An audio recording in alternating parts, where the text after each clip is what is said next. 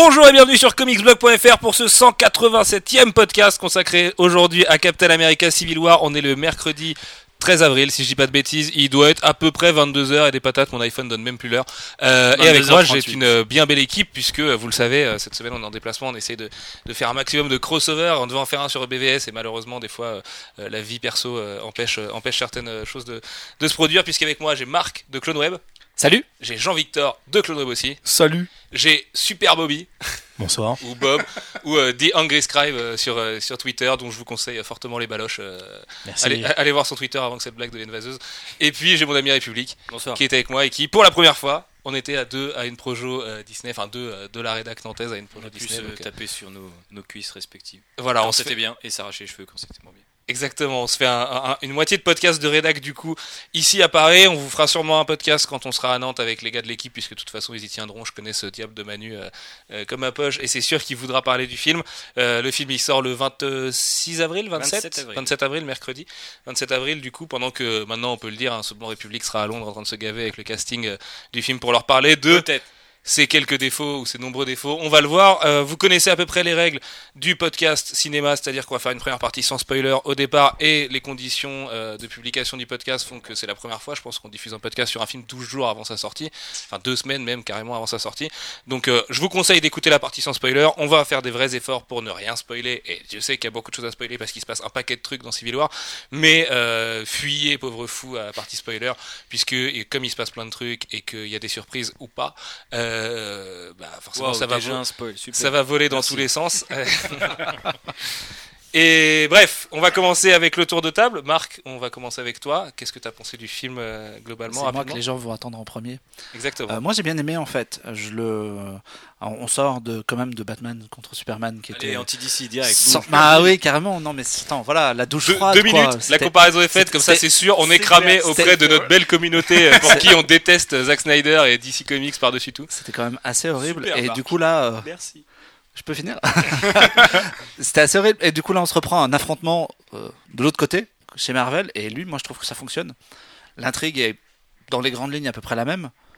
Et euh, ça marche, le, truc tient, les personnages sont bons, euh, les scènes d'action.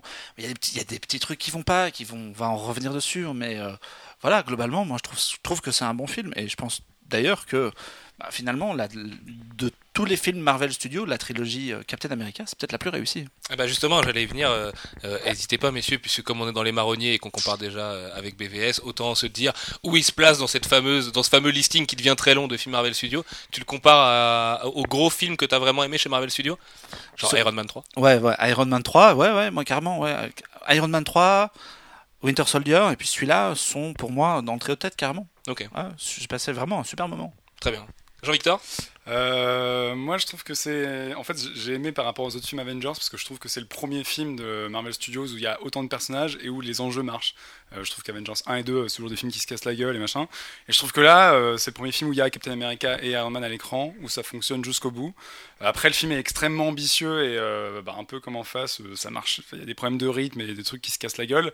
Mais, mais globalement, je trouvais ça. En fait, je trouve que par rapport au cahier des charges absolument colossal qu'ils ont, je trouve que notamment les deux scénaristes s'en sortent assez bien. Et euh, je trouve que le film euh, remplit son cahier des charges et remplit les attentes qu'on peut en attendre. Quoi. Très bien. Bob, et d'ailleurs je suis super impoli, je t'ai pas présenté tout à l'heure, mais Bob est, est, comme moi un passionné d'écriture, tellement que c'est ton métier puisque tu es scénariste, et donc que tu auras un œil à viser quand même sur l'écriture du film, et Dieu sait qu'on va en reparler. Oula, la pression. Euh, ok, ok. Donc je vais essayer de pas trop faire le fanboy, mais moi aussi, enfin, j'ai plutôt apprécié le film avec des réserves justement sur l'écriture. Euh, effectivement, c'est-à-dire que je pense qu'on commence à avoir l'impression que Marvel s'en sort quand même plus sur ses films solo que sur les films euh, d'équipe, parce qu'effectivement, d'ailleurs, première chose, disons-le tout de suite. euh, L'équipe a beau vouloir le rappeler, c'est pas vraiment un film Captain America, c'est quand même davantage un film Avengers, ils sont là tout le temps. Ils sont Et, tous là, surtout. Ils sont tous là et on joue vraiment sur ce conflit-là. C'est c'est là qu'on retrouve certaines des, des, des- des thématiques en fait qu'il y avait déjà dans Age of Ultron. Je trouve d'ailleurs qu'ici les Russos s'en sortent davantage dans tout ce qui touche à la mise à mal de l'équipe, tout ça. Ensuite, comme il essaie justement de, réorienter le film vers un ancrage plus personnel par le biais de Captain America et de Bucky, donc des personnages de cette franchise-là en particulier, euh, je trouve que c'est là qu'il galère un peu plus. Et on y reviendra après un peu. Voilà. Après, dans l'ensemble, je dirais positif, mais avec euh, quelques grosses réserves en fait. Amen. On se connaît pas, Bob, on vient de se rencontrer ce soir, mais j'abonde à fond dans ton sens. République.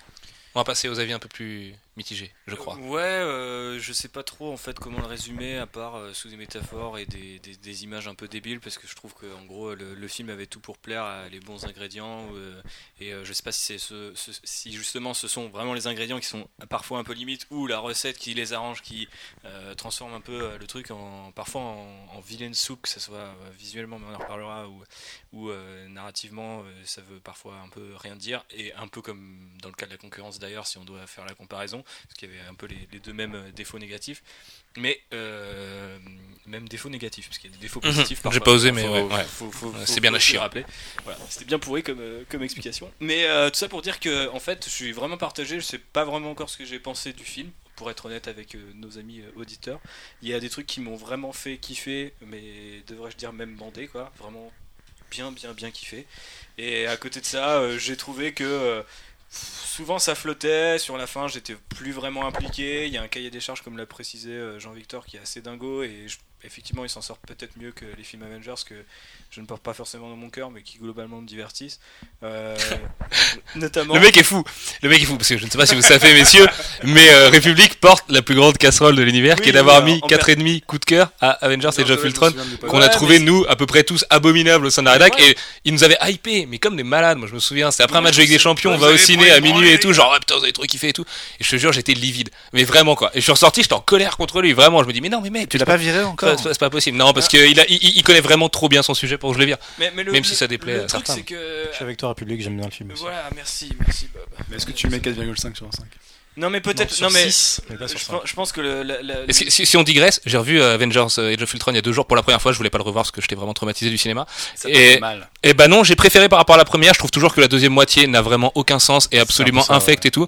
Mais euh, il y a tellement d'excellentes idées que je pense euh, sont la propriété d'ILM dans la première partie. euh, que et, et je parle pas du plan séquence pourri d'ouverture, hein. Euh, mais dans le reste des détails comme Tony Stark qui sort de son armure et qui la met en, en automode et tout, c'est con. Mais je vois du comics, je vois des trucs qui se passent. Enfin, voilà, il y a de l'interaction, il y a de l'écriture derrière. Et, euh, et bon. Le, pour moi, le film vaut toujours pas plus d'un et demi, deux, euh, si je devais lui mettre une note, mais euh, je sais plus ce que je lui ai mis comme note d'ailleurs C'est de la merde, mais mieux. Non, mais du coup, euh, j'arriverai. J'ai vraiment hâte. On va lancer. euh, je digresse encore un peu, les gars. Je suis désolé, mais on va lancer un truc euh, euh, sur Comics Blog bientôt, qui sont les commentaires de films, où en fait on se lance un film et comme des commentaires de réal, nous on parle par dessus. Et je pense qu'il y a certains films comme Age of Ultron ou comme BVS par exemple, qui va très bien s'y prêter, qui, qui, qui doivent passer par ce traitement, notamment si on veut revenir en détail sur des points précis de ce qui constitue un film, c'est-à-dire de la bande son, de l'écriture, de la mise en scène, des, des effets spéciaux et ainsi de suite. Et on, on voit souvent des lecteurs qui nous demandent, oui, mais c'est quoi vos références en effets spéciaux et tout? On pourra parler de tous ces trucs-là quand on sera devant le film et qu'on aura vraiment le temps de s'apesantir sur euh, une scène en particulier. Donc euh, ça arrive et on le fera sur Age of Ultron. Je pense qu'Age of Ultron sera le premier, puisque c'est celui sur lequel j'ai pris des notes en fait bêtement dans le train l'autre jour. Bref, t'avais fini euh, République?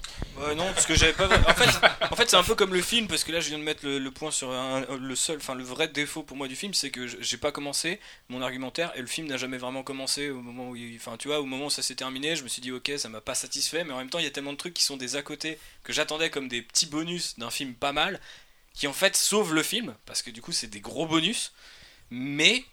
Du coup, euh, j'ai aimé le film pour les raisons que je pensais euh, ne pas être euh, des, bonnes raisons d'aimer le film, tu vois, mais juste des trucs un peu nerdy, un peu de fan, quoi. Donc, on va dire que c'est pas vraiment une analyse hyper, hyper critique, mais pour l'instant, ce sera ça. Ensuite, avec la partie spoiler, je pense que ça ira mieux parce que j'ai envie de balancer un milliard de trucs. Très bien. Euh, quant à moi, du coup, bah, au final, je me rends compte que je suis sûrement le plus déçu d'entre nous. Euh, rien de catastrophique hein, par rapport à mes sentiments, mais je me suis senti un peu trahi. Alors c'est con, mais euh, le, ça on peut le dire, on est dans la partie, dans la partie sans spoiler, mais c'est pas du tout un spoiler. Ça n'a de Civil War que le nom et les accords et le fait de poser Steve Rogers face à Captain America. C'est tout. Point final. Ne cherchons pas plus loin. Euh, derrière, il faut pas chercher Miller McNiven quelque part. Ça servira à rien. Et je pense que ça dessert le film. Et je pense qu'en fait, ça, ça, ça a pas aidé à ma compréhension, Ouais, au moins à mon, à mon empathie. Ouais, ouais, à fond. Ouais. Bah euh, oui. Mais on- là, on peut pas du tout en parler du pourquoi du comment. Mais euh, on y reviendra de toute façon dans ce podcast, c'est obligatoire. Et euh, et ouais ouais, je suis, je suis déçu, mais en même temps comme République, enfin il y a des trucs qui m'ont tellement fait bander que je pense que c'est aussi le film le plus sympa avec les fans du MCU et des comics. Euh, que ce soit dans les nouveaux personnages qui apparaissent, qui sont ultra fidèles à leurs incarnations euh, en comics, et je pense à Black Panther et Spider-Man qui pour moi mais font mieux que sauver le film, me donnent juste l'impression que la phase 3 va Ça absolument tout film, défoncer, et on va pas nous parler de toutes les conditions de production pour le moment, mais on savait que Civil War étant le dernier Perlmutter avec Feige qui reprend à partir de Doctor Strange, il y avait une vraie euh, démarcation à faire en fait entre les deux. La à l'été entre la sortie des deux films. Euh, je m'étais hypé dans le sprint final de Civil War parce que les différents extraits, scènes d'action, trailers me donnaient envie. Au final, ça, ça a été un peu trahi, euh, notamment parce que bah, visuellement, euh, euh, je sais que je suis chiant et que je suis dur avec ça, mais là, il y a des fonds verts, c'est pas possible. Genre, il y, a des- il y a- il y a des trucs que j'ai trouvé. Il y, a- y des trucs que j'ai trouvé assez infects et qui sont complètement imputables au fait que ça va trop vite. Enfin, les produ- la production va trop vite. Et au bout d'un moment, on parlait avec Jean-Victor des conditions dans lesquelles sont, sont faits les effets spéciaux. Il y a 40 boîtes qui bossent sur le film. On le voit à la fin sur le générique. Il y a- ILM prête son nom. ILM, ils sont sur Star Wars, les vraies équipes de ILM en ce moment. Quoi. Et du coup, c'est un peu le problème de Thor 1 à l'époque où il y avait cette équipe française euh, que je salue euh, si, si, si nous écoute, ouais, euh, euh, qui, qui- qui, malheureusement, euh, avec les conditions proposées par Marvel, avait rendu un truc qui était absolument horrible. La scène de la tornade était risible et aujourd'hui encore ma blague préférée du MCU. Quoi.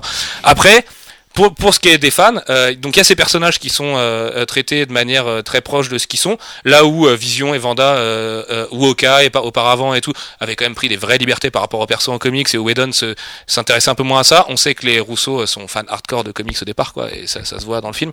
Mais ça réutilise aussi énormément de dialogues de tout le MCU, de plein de films, euh, que ce soit des Ant-Man, Winter Soldier, beaucoup, ça, et qui sont plus que des clins d'œil en fait, qui font vraiment vibrer la, la, la, la corde sensible du fan.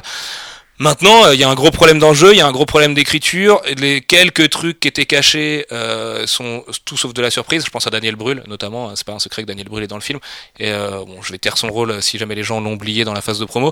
Euh, et puis, enfin, sur cet aspect, tu entends parler Bob euh, d'être euh, d'être dans la franchise Captain America. Moi, je suis comme toi, c'est ça qui m'a gêné. En fait, toute la storyline qui est liée à Bucky. Euh, me gonfle à fond. Bon, c'est pas un secret, Bucky me gonfle depuis euh, Captain America First Avenger. Je trouve que Sebastian Stan est un gros tapis. Enfin, le, le, le, le, le mec est mais vraiment. Enfin, je, je sais que c'est son rôle qui appelle ça aussi, mais en fait, tous ses rôles, il joue comme ça, donc je vais finir par croire que le mec a rien, Je pense que c'est pas tellement le problème de Sebastian Stan. Je pense que malgré la réussite de Winter Soldier, il y a quelque chose que, euh, que, que, que la saga a jamais vraiment réussi à construire. C'est le spectateur, je pense, n'est tout simplement pas aussi attaché à Bucky que Steve Rogers. Ouais, carrément. Voilà. Donc à partir de ce moment-là, À tel point que tu te poses la question quand tu regardes le film de dire ah mais c'est vrai qu'en fait si je me mets à la place de Steve Rogers c'est quand même son putain de buddy de ouf tu vois c'est l'autre mec temps, hors du temps c'est tout ça et effectivement le film fait que te le rappeler pour euh, justifier que c'est ses pas du tout organique et comme tu dis Bob, euh, nous on n'a jamais ressenti la moindre empathie pour euh, Sebastian Stan ou Bucky parce que les deux sont traités. euh, Enfin, le. puis sa storyline est nulle enfin je veux dire Ouais, Winter Soldier il y avait d'autres façons de faire dans le film, tu vois. Je- Ah oui justement, j'attendais vraiment j'adore le film comme une suite spirituelle de Winter Soldier et je m'étais un peu préparé à ça au vu des premières bandes annonces. Et en fait, ce qui me plaît, c'est que finalement, tu, tu poursuis un chapitre de l'histoire de Captain America vis-à-vis de Bucky. Et euh, bon, je suis d'accord que Sebastian Stan, c'est pas forcément le meilleur acteur du monde et que euh, on peut pas forcément être hyper identifié au, au Winter Soldier. Mais en fait, je trouve que Chris Evans c'est tellement bon que Ça, c'est vrai, par le prisme en fait de Captain America, tu comprends pourquoi il fait ça, tu comprends pourquoi il se défonce pour ce type-là, même si personne d'autre ne comprend. Et je trouve que c'est un des trucs qui fonctionne dans le film. En fait, c'est par le par le, le biais de. de le Chris problème c'est que c'est un chapitre mais qu'une histoire ça doit un peu se clore aussi et là on peut pas en, en parler mais là-dessus le film est- a quand même zéro burn zéro burn. C'est clair. il apporte surtout un, une petite brique Zéro baloche, zéro baloche bien vu Hashtag promo. Euh, non, non, en fait, moi, si tu veux, c'est, tant et si bien que quand je regardais la bande-annonce et que je voyais tout le monde être en mode genre, ouais, hashtag Team Cap et tout, machin, j'étais là, genre, non, moi, quand je regarde la bande-annonce, je suis avec Iron Man à donf. C'est vrai bats les couilles Ah de bah, enfin, J'étais là, genre, non, non, non, on s'en fout, enfin, bref, euh, ramenez-le, etc. Mais de toute façon, c'est le, c'est le problème de ce film. Je pense que tout ce qui touche à Bucky, globalement, est ce qui compose le problème fond- fondamental du, du film pour moi, qui tient sur une espèce de de, de, de raccourci. On- J'entrerai davantage dans les détails quand on passera dans la partie spoiler, mais effectivement, la manière en fait dont le récit switch, on va dire, de l'intro qui est donc plus en mode Civil War sur les accords, etc., qui questionne en fait le, bien fondé de l'équipe, parce qu'il devait être euh, supervisé, gouverné, etc., de ça et tout. La manière dont ça, bascule de ça vers ce qu'ils essayent de faire avec une dimension plus personnelle, qui est louable et qui est parfaitement compréhensible, euh, et, et mal gérée. Tiens, tiens, elle, elle tient sur quelque chose qui, à mon avis, n'est pas crédible et nuit à la crédibilité du film quand on a ces personnages-là. Donc là, je détaillerai davantage, je rentre pas plus dans les détails que ça et tout, mais je, voilà. En gros, les personnages mettent deux heures à se rendre compte de quelque chose que le spectateur lui a compris au bout de 25 minutes, et pour moi, ça nuit à tout l'affrontement qui, au final, est quand même le cœur du film. Donc c'est un peu dommage. Quand on rajoute à ça, effectivement, le fait que nous, on n'est pas, enfin, en tout cas, je parle pour moi, on n'est pas aussi attaché à Bucky que l'est Steve Rogers. On est un peu là, genre, bon, les mecs. euh, enfin, voilà, ouais accélérer un petit peu parce Ouais, que c'est- vous, Ouais, vous mais après, devenez les relou raisons, quoi. elles sont là pour tenir l'affrontement et, et l'affrontement, elles les tiennent du début à la fin, tu vois, contrairement à ce qui se fait en face, euh, que ça Oui, soit au mais milieu du film ou à la fin, Ouais. la- l'enjeu est lié, quoi, tu vois. Ouais, non, mais il y Même est, s'il mais peut je être trouve ça, ténu, hein, mais, ça, ouais, bah, c'est ça. Je trouve ça beaucoup trop ténu en fait. Je- encore une fois, je trouve, je trouve pas le film mauvais et je vois, je, je dis pas ça euh, je dis pas ça en mode je suis le scénariste donc je vois les rouages comme comme Neo voit la matrice quoi, tu sais, tu vois, mais genre on- je vois exactement ce qu'ils ont construit, tu vois, de, de montrer le truc, ce qu'ils font avec un- euh, la manière dont ils créent la culpabilité de Tony Stark euh, au début pour ensuite justifier son positionnement durant cette question des accords et donc de, de- de Civil War, pour ensuite justifier pourquoi est-ce qu'il oppose autant de résistance à Rogers. Plus ça va, moins je trouve ça crédible. Je vois comment c'est vrai que la construit. justification de Stark est assez. euh, C'est ça. Et donc du coup, c'est euh, voilà, c'est je, je passe quand même deux heures à me dire, enfin, sans vouloir faire le mec naïf, genre, en dire genre les mecs, vous êtes quand même potes, vous êtes coéquipiers depuis 3-4 films, quelque chose comme ça, donc vous devriez vous écouter davantage plutôt que d'être en mode super flic et tout quoi.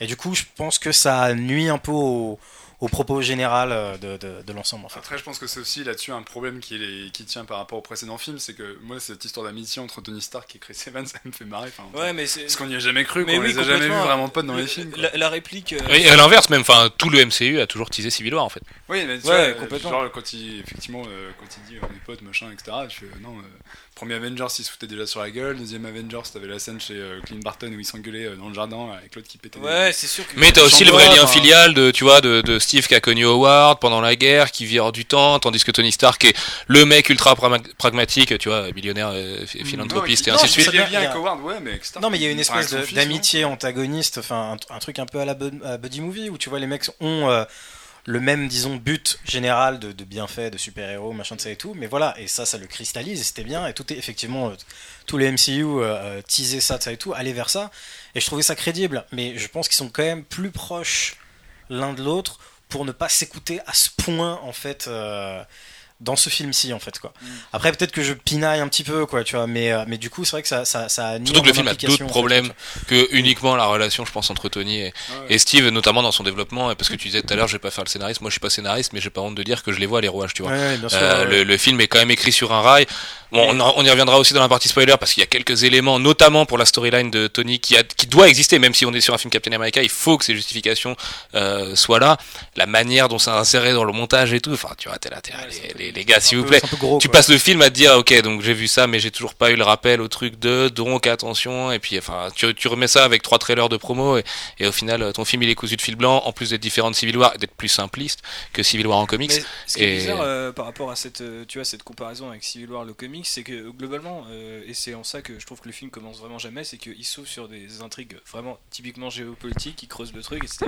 Et plus on avance, et c'est en entonnoir, et tu finis sur un truc vachement personnel et hyper vu et revu, alors qu'au début, ils sont vraiment sur le côté, euh, enfin, ils ont joué au début de l'implication euh, de, de, de- du rôle au- des Vengeurs et au, tout. au début, où il y a des ça choses- ressemble beaucoup au, comi- au début du, de, de Mark Miller, quoi. Ou en plus, euh, les Rousseau quand même, et c'est un peu dans la même logique qu'il y a des dialogues qui arrivent vraiment à ressortir du film et qui sont juste purement excellents, alors qu'à côté les personnages se parlent et font de l'exposition 70% du temps.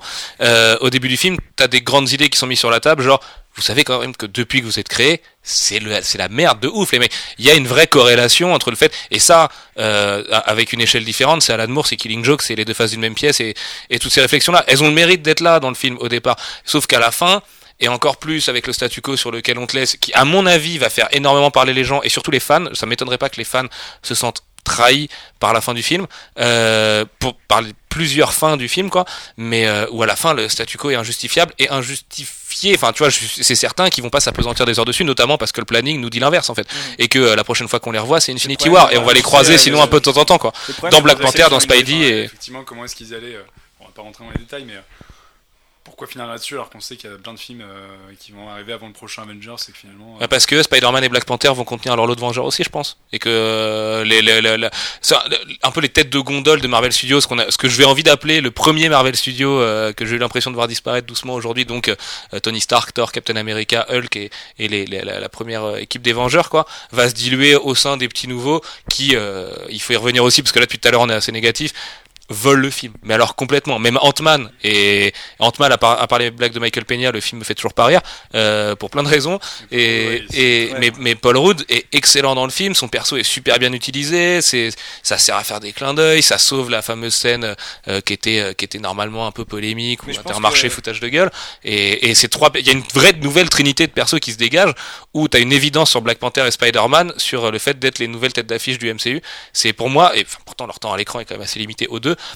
Et, Ça prouve bien à quel point on est fatigué des, des schémas et des, des- que ça soit Marvel Studios. mais ça, j'y crois pas. Moi, tu me racontes une bonne histoire, tu l'as fait bien avec des vrais enjeux.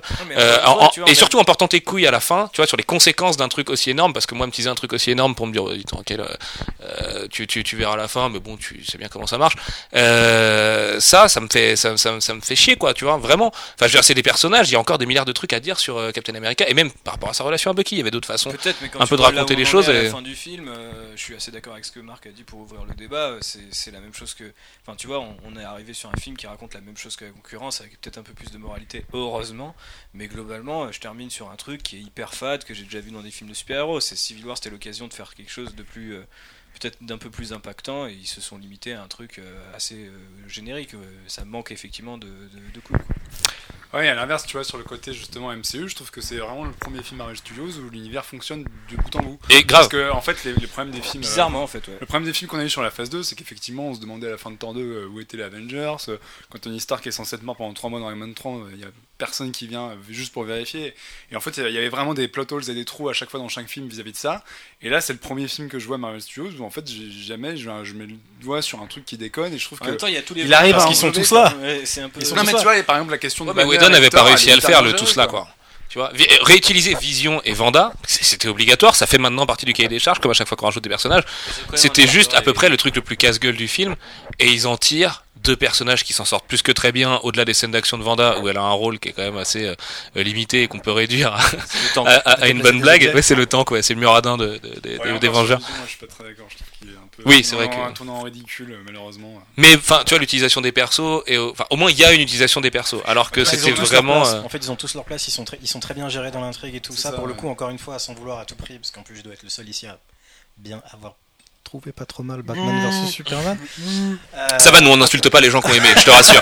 Moi je n'ai aucun problème au, au fait que n'importe qui, même mon père, ma mère, euh, tout, qui tu veux, aime BVS, ça va. je- C'est pas en fait, moi, par contre moi je l'aime pas et je l'aimerais pas, On est mais un peu jaloux, on aimerait être comme toi, je pense. C'est ça. J'aurais aimé Je l'aimer. vois, je vois que des jaloux autour de moi en fait. Euh, non, non, voilà, encore une fois, pour jouer au jeu de la comparaison, la manière, enfin, c'est-à-dire que même moi en tant que défenseur de Batman et Superman, je ne peux pas défendre la manière dont le cahier des charges de DC en mode euh, accélérons l'installation de notre univers partagé euh, a donné naissance à cette gestion complètement foireuse des personnages de Justice League dans Batman vs Superman. Ici, à la limite, ce- ce- ce- le- le- l'intégration de Spider-Man fait un peu gratuite, mais ils lui accordent suffisamment de temps et ils le font de manière suffisamment amusante en fait pour que le mec existe en fait. Et il trouve où, directement euh, sa place dans un univers où le, le vanneur des comics est censé évoluer au sein d'un truc où un personnage sur deux, et c'est vachement le cas dans le film, fait tout le temps des vannes. Genre Falcon ne parle qu'en vanne et tout. Ouais, voilà, et même, pourtant euh, Spidey arrive à, ressortir quoi. Le punch de Falcon, c'est un point positif Ouais, du film à lui tout ça. Mais et encore plus, et c'est encore plus vrai pour Black Panther qui lui a carrément un arc au sein du film qui est directement intégré à donc en parallèle avec euh, ce qui se passe avec euh, Bucky ça et tout et euh, qui- ce qui arrive également à la fin avec une espèce de là, s'il y a une entre guillemets surprise à la fin, elle est sur ça et sur donc une espèce de dernier propos qui naît dans les peut-être euh, 15 dernières minutes et qui est plutôt pas trop mal. Et effectivement en plus qui promet, pour ma part en plus j'ai vraiment aimé les acteurs, que ce soit Chadwick Boseman en, Black Panther ou euh, Tom Holland en, Spider-Man, donc effectivement c'est prometteur pour la suite. Et euh, voilà. Et là, on n'a pas besoin d'avoir à nouveau une origin story pour euh, ces persos-là, surtout quand les origin story, ont, sont, enfin celle de Spider-Man est éculée quoi. Donc, euh, Mais Black Panther, justement, c'est la question. C'est parce qu'effectivement, ils peuvent faire un truc dans le passé et peut-être la mettre dans le film parce que c'est un personnage dont les origines. sont Oh, je très pense pas. connues. Je pense pas. oui. Il y a un bon gros aura- teasing d'un un truc de son univers à un moment donné d'un certain personnage chauve. Je vais le dire comme ça et je pense que c'est je- c'est c'est comme ça pas trop évident de, de voir de qui Non, mais je pense que dans, dans, Qui... Thor. Dans son, fi- dans son film Martha, perso, il y aura sûrement des flashbacks, un truc. Tu vois, tu peux pas lancer un personnage comme ça qui est quand même assez peu connu du grand public sans dire un mot Ouais, mais de là. euh, quoi. il y, aura peut-être une trois espèce justifications dans le film qui, euh, Ouais. Ouais, non, qui sûr. permettent de dire c'est sa culture, c'est comme ça. C'est justement, tu non, vois, mais la peut-être une tu intro, pas, euh, quoi, une intro au mysticisme, un peu Ouais. avec une voix off et tout au début, mais je pense pas qu'on ait le, le- en tout cas qu'on répète la formule. pas les 45 minutes d'intro, mais je pense Voilà, que t'auras pas la formule Marvel des films de la phase 1, euh, etc. Quoi. Je pense qu'à la limite, il y aura un truc un peu plus accéléré à la Ant-Man, matinée donc d'un autre genre, comme Ant-Man avait le film de voleur et tout, pour euh, Black Panther. quoi. Et pour euh, Doctor Strange euh, aussi, je l'espère. Passe à la suite, messieurs. J'avais noté un petit point sur la DA et la Real, parce que ces bons frères Rousseau, quand même, aujourd'hui, sont les nouveaux Whedon de Marvel Studios, sans que personne n'ose le dire. Euh, puisque vous le savez, ils vont récupérer Avengers 3, Avengers Infinity War, Part 1 et Part 2, ils vont faire les deux, Avec les Euh, scénaristes aussi. avec les mêmes scénaristes nom. que euh, c'est bon. Ces bons frères Rousseau aiment toujours autant les caméos, que ce soit d'eux-mêmes ou de leurs potes de community, et que moi ça me fait toujours bien rire. Ça m'a bien, bien mis dans le film. Euh, Qu'est-ce que vous avez pensé du coup du taf qu'il livre? Euh, par rapport à Winter Soldier, je trouve qu'il y a, on l'a- tu l'as tu l'as dit un petit peu en amont, il y a un problème de fond vert par moment et de- d'effets spéciaux qui, qui a tendance un petit Pas- peu à dérailler à l'image. Pas que les fonds verts, c'est aussi les personnages qui sont générés Les uniquement en CGI quand ils sont Ça pas trop grands dans l'image, et que euh, et qu'il y a des fois où non c'est chaud quand même. Non, il y a des Ouais, trucs c'est chaud. Et euh, non, sur l'action, je trouve que, en fait, je trouve que le film est assez disparate là-dessus, notamment sur son côté un peu bancal que j'aurais peut-être à lui reprocher. Je trouve qu'il y a des scènes d'action, notamment à la mano euh, et un peu à la The Raid avec de l'affrontement euh, en one to one et en face à face, où il y a certaines scènes, notamment une scène dans une cage d'escalier où putain euh, la caméra part absolument en couille et, euh, et c'est marrant parce qu'ils sont capables de foirer une scène comme ça et euh, à côté de te faire des trucs costauds et qui, qui tiennent la route quoi. Donc euh, sur le réel, il y a, il y a des choses jolies, il y a des choses bof quoi. C'est marrant parce que moi j'ai complètement, pardon, euh, si j'ai coupé à peu près la moitié d'entre vous, Ouais. euh, le, j'ai le, je fais très vite, j'ai le ressenti inverse de ce que vient de dire Jean-Victor, c'est-à-dire qu'il y a tout un, ce côtoie dans le film, le côté un peu, euh, euh, comment dire, euh, vachement, enfin effectivement c'est le côté un peu The me- mélangé euh, au film de super-héros, vachement direct avec t'entends les bruits des coups de poing et c'est super sec, euh, avec Captain America qui envoie valser des bagnoles et des types à l'autre bout enfin d'une pièce à l'autre quoi. Et ça j'adore parce que j'adorais déjà dans Winter Soldier la scène où il est arrivé sur le bateau et tout, j'étais là ok ils ont tout compris. le- Poser une, une échelle de puissance Ouais, ça- directe ça, et tout. Ça euh. posait une échelle et là t'as la même chose avec d'autres personnages. euh, euh, des petits détails sur le costume de Faucon aussi, je, je, ne sais- je ne vais pas dans les détails, mais qui sont, sont vraiment vraiment euh, bien foutus. Du coup, j'adore ce, ce côté-là, mais ça se côtoie dans le film avec un truc qui est overdose de, de CGI, mais sans le budget, qui est un peu. euh, Sans le temps, surtout, un peu- ouais, ou Plus le que temps, le ouais, plus le temps que le budget, effectivement. Et euh, du coup, j'ai. Enfin, je sais pas, j'ai eu un ressenti bizarre, c'est qu'il y a vraiment des scènes où j'étais ouais, c'est sec, c'est Captain America, il fracasse un type, et forcément, il, est, il, est, il, a- il atterrit 4 étages en dessous, et, et euh, Bucky c'est pareil, et Black Panther, euh, c'est un peu le mec un peu fufu qui te met euh, des full contact à la Vandame. Enfin, tu vois, chaque perso avait son style de combat, et ça c'était super stylé. Et une fois qu'on passait à du fond vert et du full CGI, c'était un peu l'inverse, quoi. Enfin, Parfois avait gênant, l'empathie pour les personnages et tout. quoi. Et pour les scènes mano mano, ça dépend parce que par exemple la scène d'intro, euh, je la trouve pas du tout euh, mal foutue quoi. Je trouve qu'elle est assez, elle est- il y a des bonnes idées de scénographie, des bonnes idées d'utilisation de, pouvoir, etc. Et elle est correctement cadrée. Mais tu vois, en l'occurrence la scène à laquelle je fais référence, c'est purement une idée de découpage quoi. C'est, je comprends ce qu'ils veulent faire en termes de chorégraphie, etc. Je trouve juste que la, la mise en image, ça surmonté, quoi. ouais, c'est surmonté, surcoupé, puis cadré, tu sais, euh, un peu trop resserré. Enfin voilà, c'est juste vraiment une question d'image. Le, montage dans les scènes d'action, c'est Paul Greengrass is alive, les mecs. hein. Moi, ça, y a des fois, ça m'a angoissé. J'ado- J'ai vraiment presque pété les plombs sur la scène de Nick Fury euh, dans sa bagnole dans Winter Soldier et sur l'aspect Gareth Evans qu'il y avait dans certains combats. Euh, Il y avait pas euh, ces zooms. Déjà, j'ai l'impression que tout le film est tourné en zoom x4, ce qui me gêne énormément. C'est-à-dire que il y a des dialogues des fois, les champs contre champs, où vraiment le personnage est limité, ça Ouais, s'arrête, ça s'arrête ouais. juste en dessous de son menton. Et t'es là, t'es- j'aimerais bien le voir d'un peu plus loin. euh. Ouais, c'est intime, ouais, peut-être. Et, euh, euh. Et, et même des fois, quand c'est de la narration par l'objet à la con, le mec est obligé de surzoomer sur le truc. Et suis, mais prends du recul un peu, enfin, tu vois. Et dans les bastons, euh, c'est un que je déteste à Hollywood, euh, le, Kikam et, et, euh, et, les coups euh, qui partent, enfin, tu vois, avec, on passe au-dessus, en dessous, machin.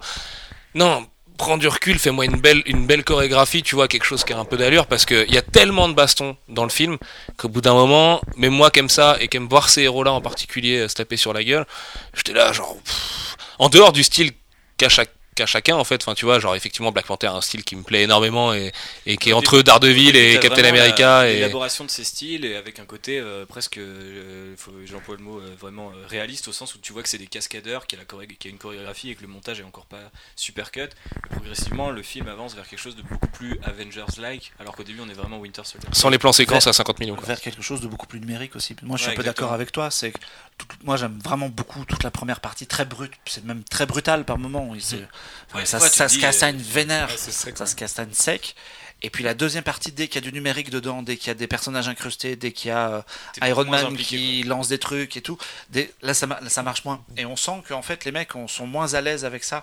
Ils sont, ils sont très à l'aise. Moi j'aime bien la partie Shaky Cam, je trouve que justement c'est lisible, contrairement à, certaines, à certains films de Greengrass où tu vois que dalle. Là c'est- tu vois le combat, ça marche. Mais la deuxième partie, voilà, trop d'effets spéciaux, trop. Alors, comme on a dit, voilà, peut-être pas, peut-être pas assez de temps, mais en même temps, on sent que les mecs sont moins à l'aise avec euh, les pouvoirs de Vanda, avec euh, ça, Iron ça Man qui balance des missiles. War, ou- quoi, c'est- Ouais, moi aussi un peu. Effectivement, c'est un peu embêtant. ouais. Après, c'est peut-être, je dirais que c'est peut-être tout, comme vous dites, un, un souci de temps et d'effets spéciaux, parce que j'ai pas trouvé la mise en scène tellement, en... enfin, qu'elle déméritait, particulièrement sur les scènes de... où soudainement il y avait des super pouvoirs et c'était plus juste euh, les mecs, euh, enfin les anciens mecs du Shield, les personnages qui étaient déjà là dans Winter Soldier et que, on va dire, ils savent davantage filmer. Mais euh, en fait, effectivement, là où il peut y avoir des problèmes de, c'est vrai que moi aussi je trouve la, la, la, la scène dans la cage d'escalier un peu confuse, mais je trouve qu'elle est immédiatement suivie d'une poursuite que j'ai trouvé vraiment vraiment très très forte. Et en fait, je trouve que même quand ils peuvent être un peu en deçà, peut-être dans le montage ou dans, dans les effets spéciaux de ça et tout, c'est toujours compensé par des idées. En fait, je trouve ça régulièrement inventif. Le Mm. travail que- qu'effectue Spiro Razatos, donc qui est le réalisateur de deuxième équipe et le, le action director sur le film, et qui était déjà celui de Winter Soldier, euh, m'a- paru encore une fois assez exceptionnel, et no- notamment dans cet énorme morceau de bravoure qui est euh, la scène de, de l'aéroport vide. Euh, avec euh, tous les Avengers qui se battent, enfin les deux factions euh, l'une face à l'autre. Je trouve que voilà, l'inventivité et le fait que ce sont tous des héros, nos persos, nous gardent davantage impliqués davantage étonnés davantage divertis que ce qu'on pu faire, que ce que fait par exemple le dernier Avengers, où peut-être que les effets spéciaux sont un peu plus soignés, mais le fait d'avoir encore une fois un climax où c'était notre, nos gentils face à une armée de mecs identiques et tout, qui est donc le climax de, de la moitié des Marvel en fait, euh, faisait que j'en avais un peu plus rien à foutre quoi. Surtout que la scène de l'aéroport, pour le coup, ce qui est hyper intéressant, c'est qu'il y a vraiment des idées d'utilisation de, pouvoir en, en face à face, en coopération. Et moi, c'est un des trucs que j'ai aussi beaucoup aimé dans le film, c'est que Moi, je paierais cher pour la voir bien terminée en fait cette scène, avec des fonds verts qui sont clean, des incrustations qui sont propres et des FX qui euh, sont absolument nickel. Je- cette scène m'aurait fait décoller de mon siège. il y, a un truc, il y a un truc, moi, que j'ai vraiment kiffé parce que je trouve que c'est un truc qui manquait jusqu'alors dans les films Marvel Studios, c'est que c'est le premier film où vraiment je vois du team up, où vraiment je vois des types qui utilisent leurs pouvoirs ensemble, etc. Et bien plus que dans très l'Avengers. Ça, c'est- ouais, ouais, et c'est ce que tu disais, l'inventivité des mecs. Voilà, et- il y a une vraie inventivité et- dans, dans, dans la scénographie de scènes-là, avec et il y a des trucs super marrants. Quoi. puis des codes de, de- issus des comics qui sont juste. euh, Ouais. tu, vois des choses prendre vite et là quand même ouais, ça ouais. te t'as les poils dans l'autre sens quoi. C'est aussi l'occasion de, de dire que Spider-Man est quand même assez mortel. Absolument.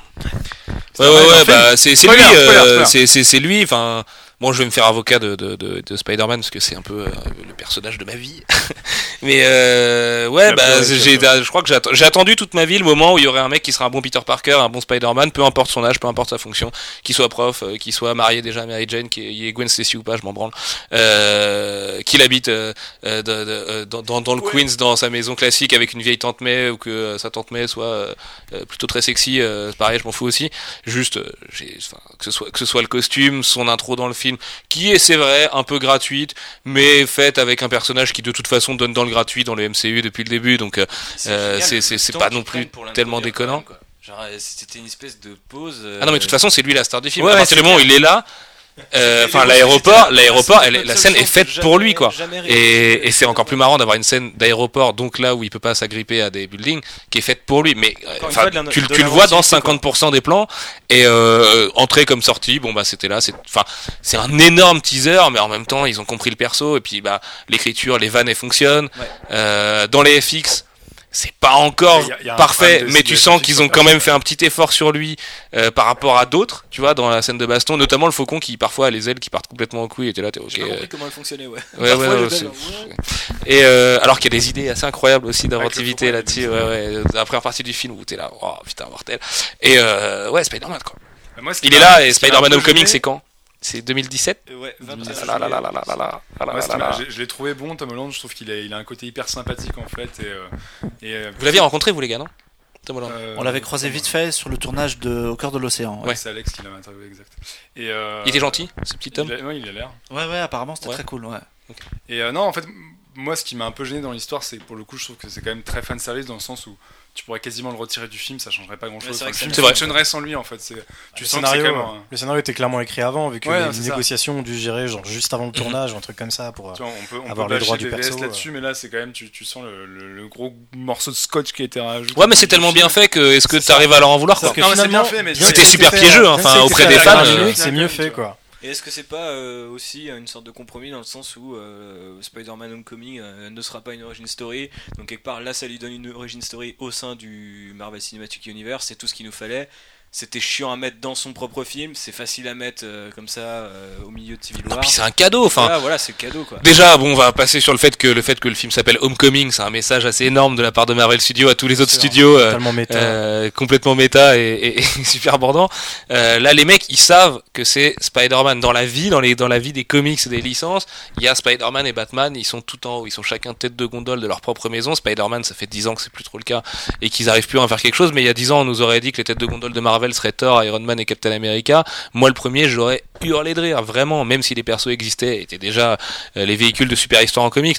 C'est Spider-Man, on parle de Spider-Man et et j'avais peur, en fait, même si c'était loupé juste un tout petit peu, de me dire ouais, euh, je sais pas, il y a un truc qui me gêne ou quoi. Et finalement non. Et c'était pour me mettre dans cet état-là de satisfaction par rapport au perso, c'est qu'ils ont vraiment réussi leur coup euh, à mes yeux, en tout cas, parce que parce que je suis beaucoup trop dur sur si euh, le moindre détail. Et... Je pense que j'aurais vraiment pété les plombs. Parce que j'ai pas pété les plombs, tu vois. Je veux dire, on, a eu son arrivée dans le Je sais pas, je sais son pas. arrivée dans le film. Les mouvements, enfin, tu vois, c'est tout con, mais la façon qu'il a de se mouvoir, euh, euh, où euh, tu vois des cases euh, s'animer, euh, l'inventivité qu'ils ont justement pour jouer avec le fait qu'il soit dans un aéroport et avec les autres personnages et tout ça, euh, le niveau des vannes qui est rehaussé pour lui, la sympathie que, que transporte Tom Holland et tout. Pardon, tout ça c'était inédit quand même, tu vois. Et j'ai juste à chaque apparition, j'étais genre oh mon dieu, à part peut-être la toute fin où il y a un petit truc qui chie, mais bon franchement s'en branle. Euh, vraiment j'étais comme un gosse quoi les yeux, les yeux mécaniques et tout. Enfin, ils en font même pas des caisses en plus sur lui, tu vois. Ça qui est dingue, c'est que hum, ça marche bien, mais ils vont pas non plus te le mettre en plein milieu de l'écran, genre regarde, c'est notre Spider-Man, tu vois. Non, il est là, c'est déjà un peu chelou, d'accord, mais en même temps, ça rentre. Quand même, ah, regarde, c'est notre Spider-Man. Contrairement à, euh, Amazing Spider-Man, moi ce que j'ai bien aimé, c'est qu'il est hyper blagueur, mais je trouve que ça s'intègre super bien et c'est jamais relou parce que dans Garfield, je trouvais qu'il en faisait des caisses en mode oh, T'as vu, je fais des blagues, t'as vu, je fais des blagues. Là, là, il est plus calme. Il a... Et justement, en fait, ils en jouent aussi. parce que La voix, elle est géniale. Hein. les En fait, les interactions avec les autres Avengers sont toujours en train de regarder, genre, mais il a quel âge, c'est quoi ce délire et tout, tu vois. Et... Et parce qu'il est, Il, il, les fait un peu halluciner aussi. il est super euh, sage au final pour son âge. euh, Ouais. C'est bizarre à dire, mais euh, ils hallucinent tous un petit peu du côté prodige qu'a le mec, et puis il est tellement loin d'être con que euh, Mm. il ressort Ça, vraiment. ça arrive à s'intégrer dans un film qui finalement un, moins que Winter Soldier, mais ça- moi ça m'a frappé quand j'ai revu Winter Soldier, c'est Winter Soldier est peut-être le moins Marvel de tous les Marvel au niveau de l'humour, du ton, etc. C'est-à-dire que justement il y en a très peu, il y en a quasiment pas dans Winter Soldier, alors que Marvel est quand même réputé pour avoir un, un ton plus léger, plus lumineux, plus coloré, etc. que euh, chez DC par exemple, quoi. Euh, même avant qu'il commence l'univers DC. Et là, du coup, ça se, mal- malgré ça, ça arrive à bien s'int- s'intégrer, malgré comme tu dis, qui est que euh, plusieurs euh, personnages qui ont des punchlines, plusieurs personnages qui peuvent faire un peu office de, de, de sidekick comique. C'est jamais trop. Il y a vraiment, euh, enfin, c'est vraiment le truc, c'est-à-dire qu'il y a un bon équilibre à ce niveau-là. C'est là où les Rousseau Euh, de- sont peut-être précieux aussi, quoi. Parce que Ouais, ouais, le fait d'avoir bossé sur Community et tout, à un moment donné, il y a tellement de vannes qui fusent qu'il faut bien en retenir pour les 20 minutes d'épisode et qu'il faut retenir les meilleurs. Et tellement de persos, euh, etc., qu'il faut savoir donner sa place à tout le monde. À la limite, moi, pour le coup, ça me rassure aussi pour euh, Avengers Infinity War. Quoi. non, puis moi, ce problème, c'est la question de l'humour dans Infinity War. J'ai pas l'impression que Thanos ce soit un gros blagueur, quoi. Jusqu'à ce qu'il arrive par- chez Marvel, quoi. Enfin, dans l'univers Marvel ciné, je veux dire. T'imagines anciens films Marvel. Josh Brolin qui te balance vanne sur vanne. Ce que j'ai bien aimé, c'est qu'en fait, justement, je trouve qu'il y a des blagues, effectivement, comme d'hab, et parfois certaines blagues, notamment avec Vision qui me cassent un peu les couilles, mais je trouve que dans l'ensemble, ça se tient, et que, et que justement, en fait, les blagues, notamment de, du Faucon, etc., cassent pas du tout l'attention et permettent les enjeux, quoi. Permettent au film de, de- de grossir et de grandir dans, dans ses enjeux, alors qu'effectivement, à un certain moment clé, il y a toujours une petite vanne, mais elle vient pas tout casser comme dans Avengers, quoi. Là, c'est. euh, Puis elles sont Ça- solides globalement leurs vannes. Ouais, Moi, genre Anthony trouvé- Mackie, moi, je le trouve vraiment. J'ai pas juste hilarant dans le souri film. quoi, genre j'ai Ouais, il y a, a- vraiment- il y a très 4-5 drôle, ouais. moments où j'ai Vraiment, euh, vraiment pas rigolé à haute voix dans la salle, j'ai explosé de rire, quoi. Les gens ont fini par applaudir. Après, ça va encore euh, diviser. On sait notamment dans notre communauté, il y a beaucoup de gens qui en ont marre des vannes chez Marvel et qui disent Mais là, bizarrement, c'est des vannes qui ne désamorcent pas d'enjeu. Alors, c'est peut-être parce qu'il n'y en a pas trop finalement, notamment même dans la fameuse bas- baston du Auchan. Genre, c'est assez détente au final. Les mecs se battent, mais c'est tranquille. Et, euh, et du coup, euh, du coup, je sais pas, les blagues. euh, moi, j'avais très peur du mélange thriller politique Winter Soldier avec Spider-Man et un maximum de héros qui font des blagues. Ok, on va partir dans un mélange vraiment indigeste. Et au final, ça n'était pas du tout. Enfin, j'étais même surpris à quel point les blagues fonctionnaient, quoi. Plus que dans d'autres Marvel Studios qui. Euh, Enfin, franchement, je- depuis Iron Man 3, si on compare sur l'humour, le, truc que tout le monde déteste chez Marvel Studios, alors euh, en termes d'humour, euh, je, je classe. Je le note quatrième sur 12. Voilà, quatrième. Deuxième, je pense. Tu vois, j'ai vraiment rigolé, quoi. Très bien, on parle de DA un petit peu, messieurs, parce qu'avec les Rousseau, c'était ce qui avait un peu fâché quand même à l'époque avec Winter Soldier, que ce soit euh, euh, dans le fait de- d'avoir ce filtre bleu-gris, euh, très euh, thriller politique euh, du blockbuster hollywoodien euh, des années Et ben, 2010. c'est toujours pareil. Eh ben, j'ai moins trouvé quand même. Un peu plus de place aux couleurs, quand même, quand même. Ah, t'as plus de personnages colorés à l'image, forcément. Donc, euh, tu vois, t'avais pas Vision dans Winter Soldier, t'avais pas euh, Iron tout le Man. euh. or.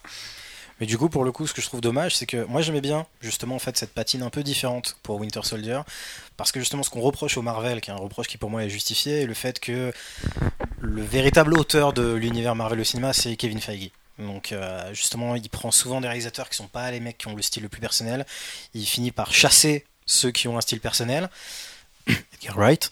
Euh, et, et en fait, les, les Russo avaient au moins ce truc-là, c'est que je, je, je, je vais pas dire que je reconnais une patte visuelle entre euh, toi, moi et Dupré, Bienvenue à Collinwood et euh, Winter Soldier, mais euh, mais il y avait quelque chose. Au moins leur film, ce film individuellement avait une identité, comme tu dis, ce truc de thriller un peu politique, espionnage, etc. 70 ça et tout. Et là, on a un peu perdu de ça. Ça colle avec le, enfin, ça vient aussi du côté que c'est moins Captain America qu'un film Avengers au final. Et donc ça ressemble juste à un film Avengers sans réelle identité euh, particulière, que ce soit euh, formellement ou dans le ton, dans le propos, vu que comme on a dit, ça commence comme un truc un peu Civil War, donc géopolitique, etc., avec euh, des choses qui ressemblent à des attentats terroristes et qui posent ces questions-là, et puis finalement ça s'oriente juste vers une espèce de chasse à l'homme, qui du coup ne- n'ancre pas en fait le film dans un genre particulier, qui lui donnerait une, une, couleur, une tonalité en fait euh, personnelle, individuelle en fait quoi, particulière quoi. Ils aiment le béton aussi, les Rousseau. Ils aiment énormément le ciment, quoi. Genre la nature, c'est pas leur délire du tout. Ça fait deux films où les mecs, euh, t'as le droit à tout. Enfin, si, si t'as envie d'un peu d'architecture euh, de, de bâtiments administratifs, t'es régalé. Hein. T'en as partout à travers le monde. D'ailleurs, le film euh, assez gimmick, assez chiant du road trip euh, à travers le monde, qui au bout d'un moment n'a plus aucun sens géographiquement Ouais, et te perd complètement. Et... Alors que c'est toi, t'es européen et tu connais très bien les endroits dont ils te parlent. Bon, à, à part le moment où ils t'inventent l'océan Atlantique comme il est d'Allemagne, et ça c'est un peu emmerdant, mais si- sinon, euh, C'est le grand Rhin, l'immense Rhin. Et euh, en hélico, pépère. Après, et ça, c'est un code de film d'espionnage que je trouve plutôt rigolo pour le coup, le côté on voyage, on va, tu sais, avec le nom, mais là, du- c'était avec le nom du pays. en moi gros. aussi, mais au bout d'un moment, déjà, il l'abandonne, ce qui est ça, emmerdant. ça devient lourd au bout d'un moment, on est d'accord, et mais je puis, trouve qu'au début, ça euh, marche et puis ça name drop des noms de location. Enfin, t'es là. Genre, et attends, alors du coup, j'en suis où? Parce que là, bon, déjà, euh, Age of Ultron a ce truc génial de la scène de Black Widow qui résume à quel point des fois Marvel Studios s'en bat les couilles sur son cut du moment où elle est dans son camion pour arriver au plan séquence avec tous les, les sbires d'Ultron et tu sais Vanda et Thor qui les éclatent là, où t'as Black Widow qui arrive qui dit oh je suis à l'autre bout de la ville attends j'ai volé un camion et euh, la scène d'après elle gare son camion et elle arrive au milieu des persos tu vois. Genre vraiment t'as euh, au- aucune science du euh, attends attends attends, laisse-la arriver tu vois un peu de rythme et tout. bah là, mais ça bat des records Ouais, de génial. voyage, de téléportation à travers le monde, où il se passe un truc quelque part et tout. scène tampon, La scène après, t'as Steve Rogers, il est sur les lieux du crime, ça fume encore. Au moment où le truc s'est produit, il était aux USA, les mecs. Non, il arrive, ça fume encore. et tout. Bon, tu leur en veux pas. Tellement, mais- Ils ont des jets super rapides, c'est l'Avenger. Ah ouais, le, le Queen Jet, il est, il est balèze quoi. Ouais, il est- Mieux que la ligne Montpellier-Paris quoi. Ah merde, j'ai failli spoiler un méga truc. Euh, on parle d'écriture un peu, messieurs? Soit. Moi ça me plaît. Euh, je trouve que encore une fois, euh, alors je sais que ici le côté intime, notamment à la fin du film, euh, plaît pas à tout le monde et que et que par rapport aux attentes qu'on pouvait avoir vis-à-vis d'un film Civil War, ça peut être un peu déceptif. Mais ce côté, euh, plus on avance sur une intrigue énorme et finalement on se resserre sur quelque chose de très intime, je trouve que ça marche bien et je trouve qu'encore une fois le- le- l'enjeu principal et, le conflit principal, il est aliment- alimenté du début à la fin, ce qui n'est voilà, pas forcément le cas de, de ce qui est en face quoi. Ouais, je suis un peu d'accord, moi. Moi, j'aime vraiment beaucoup l'écriture, en fait. Voilà, il y a des petits défauts dans la spatialisation, les trucs. Passe d'un lieu à l'autre, ça n'a pas de sens. Mais on a toute la partie Civil War avec les motivations de chacun qui se mettent euh, face à face, etc. Je trouve que ça fonctionne bien. On peut toujours reprocher à Tony Stark d'avoir une motivation un petit peu légère, mais elle est plus symbolique qu'autre chose. Donc, tout ça fonctionne, on bascule vers de l'intime, ça marche aussi. On arrive de là-dedans à introduire des personnages sans que ça soit chiant, et tout se tient. Et moi, je suis toujours fâché avec Batman versus Superman, et je l'ai toujours au travers de la gorge, et c'est pas possible, quoi. Euh, Chez DC, ils sont complètement à la ramasse, ça ne fonctionne pas. Et là, on a Alors qu'il y a trois fois moins de personnages. globalement la même histoire avec trois fois plus de personnages. insulter, je vous le dis, arrêtez de parler de BVS, là. Et là, ça marche. ça marche. Moi, j'ai- il n'y a pas eu un moment où ça m'a semblé hors de propos, quoi. C'est vrai que euh, le- le- sur, sur une intrigue relativement similaire, ils s'en sortent euh, vachement bien sur le fait de, euh, comme tu disais aussi, euh, je crois que c'est de Bob que tu disais euh, qu'ils arrivent bien à articuler différents personnages entre eux, alors qu'il y en a quand même beaucoup avec lesquels, avec lesquels jouer. Et moi, j'ai vra- j'ai vraiment été épaté par ça parce qu'il y a vraiment un moment où je me suis dit ouais c'est super, ouais c'est naturel, enfin c'est normal, ils sont tous là, etc. Alors que il y C'est a, assez comme, organique. comme, ouais. comme tu le disais il y a quelques, il y a quelques années, on reprochait à, à- de, à Iron Man 3 de, de, de mettre Bruce Banner dans la scène post-générique et pas avant, où ça paraissait complètement incohérent. Et après, sur l'écriture, du coup, moi je suis pas du tout à l'aise avec le côté entonnoir, on resserre sur un truc vachement plus personnel parce que j'ai trouvé que ça ramenait euh, à des, comment dire, des conflits comme on en a déjà eu. euh. Enfin voilà, c'est, le, l'éternel enfant gâté euh, qui a pas digéré avoir perdu quelqu'un ou euh, un autre et tout, tu vois. Comme disait Daredevil dans Daredevil saison 2, euh, bouhou Et du coup, c'est un peu un peu dommage parce que j'aimais bien au départ le côté un peu politique un, peu politique du truc mais je sais pas si vous l'avez noté sur l'écriture je trouve qu'il y a ils sont on avait parlé de ça avec Sullivan un jour mais du fait que les, bons scénaristes ont, ont tendance à dégainer un nombre assez hallucinant de- ou de symboles un petit peu cool pour euh, t'aider à faire comprendre les, messages et je trouvais que tout euh, globalement toute la position de Captain America au départ quand c'est pas personnel mais c'est vraiment politique je trouvais qu'ils utilisaient des métaphores qui étaient hyper pertinentes euh, à travers un objet qui est mentionné à un moment, enfin qui est montré à un moment, ou le fait qu'il utilisait telle ou telle image pour faire passer le message. Il y a aussi des chiffres qui sont mentionnés à un moment et qui ont un lien. Dans l'écriture, tu sentais qu'ils voulaient vraiment faire en sorte qu'ils avaient vraiment travaillé pour que tu puisses t'identifier à la team Stark ou à la team Cap avec de bons arguments et des images qui te permettent tout de suite de dire ah ouais je suis comme ça ouais je suis comme ça et ce qui est pas le cas du comic book Et enfin, peux mettre le doigt sur un des reproches qu'on leur fait depuis 10 ans, qui est euh, et les pertes humaines, les mecs, ça vous emmerde pas, euh, tout ça. Euh, là, là pour le coup, enfin c'est c'est le fondement du film, hein. et, et ils assument, ouais. Comme tu dis par les chiffres. J'étais étonné moi d'ailleurs qu'ils aillent euh, de manière aussi précise dans le détail, alors qu'on a vu des films qui étaient des blockbusters où la moitié de New York a pété quand même. Ouais, je Euh, tu vois, c'était int- intéressant qu'il ramène ce, ce niveau de précision à la fois euh, du coup euh, mathématique et puis parfois juste dans l'écriture, euh, tu vois, euh, mentionner des trucs précis ou euh, faire parler Captain America avec tel genre de mots. Tu sais, dans Winter Soldier, t'avais euh, This is not freedom, this is fear, et tu comprenais direct ce qu'il voulait dire, tu vois. Et bah, il y en a plein comme ça dans le film, et je trouvais ça stylé parce qu'on dit toujours que Marvel Studios raconte rien, etc. Je me suis dit, putain, les gars, vous êtes quand même. Sûr que. Cap il est très hashtag nuit debout quoi. Ouais, c'est ça, c'est clair. Non, Euh, je suis globalement d'accord aussi avec ça. Après, je j'attendrai encore une fois la partie euh, spoiler pour pouvoir rentrer davantage en détail. Mais, Ouais j'ai hâte moi aussi. là. mais je suis d'accord avec le fait que, en fait, c'est quand même régulièrement incarné. C'est-à-dire que malgré tous les, enfin, les, malgré les réserves que je peux avoir euh, avec euh, avec certains certains comment dire certaines idées scénaristiques en fait pour faire avancer les choses dans le film euh, tout est là. C'est à dire qu'effectivement le, profond le, le- propos est là. Il y a une véritable profondeur en tout cas un effort de profondeur qui est, qui est amené à, l'intrigue et au personnage. Et il y a vraiment une cohérence globale malgré ce switch donc d'un axe géopolitique vers un axe plus personnel euh, tout est lié. C'est à dire que même là je vais pas le dire j'en parlerai tout à l'heure même globalement les motivations du personnage de Daniel Brühl sont liées aux problèmes qui lancent le film. En fait, des problèmes qui, un problème qui a même, on va dire, qui a commencé avant de ça et tout. Et donc, du coup, encore une fois, là, que ce soit donc Black Panther, que ce soit Tony Stark, que ce soit Rogers, Bucky ou donc euh, le personnage de Daniel Brühl, euh, tout est lié. Et le fait qu'ils aient, fait l'effort en fait d'avoir cette espèce de cohérence thématique globale fait que voilà, oui, voilà, ça fonctionne davantage que l'espèce de manipulation de Lex Luthor qu'il peut y avoir dans Batman vs Superman, tout ça. Euh, Ça, ça, on n'en est pas loin, quoi.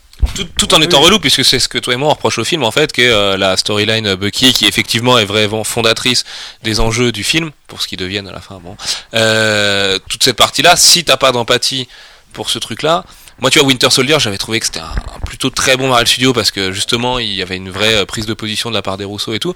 Mais euh, l'histoire de Bucky me passionnait pas. Le fait de la poursuivre là, à ce point-là, tu vois, à un moment, j'aurais aimé qu'il lâche un peu sur cette partie-là et que en fait, ce qui était la justification d'un combat fratricide bah, devienne juste un combat d'idées fratricide, tu vois. c'est ça, je suis Et, et, et, et- et qu'on arrête d'être éternellement lié, éternellement lié à cet, à cet aspect un peu thriller, tu vois, avec le twist, avec l'enjeu, Non, mais avec. comme tu dis, en fait, ça, raconte quelque chose. Ça commence par raconter quelque chose, et finalement, ça- ça, raconte plus Ça grand raccroche à des chose. clichés, quoi. Voilà, c'est ça. Pour au final, à la fin, créer un autre propos sur autre chose, et qui, qui euh, est valable aussi, mais qui du coup est un peu tardif.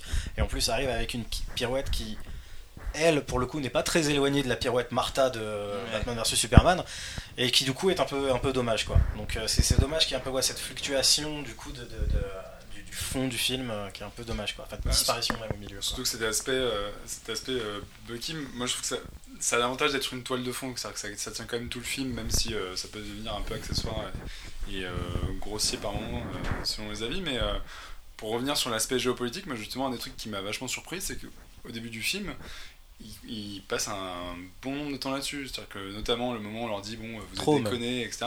Ouais, mais au moins ils, ont, ils prennent le temps, tu vois, ce qui est assez rare quand même chez Marvel Studios, qui ont toujours tendance à rusher le truc.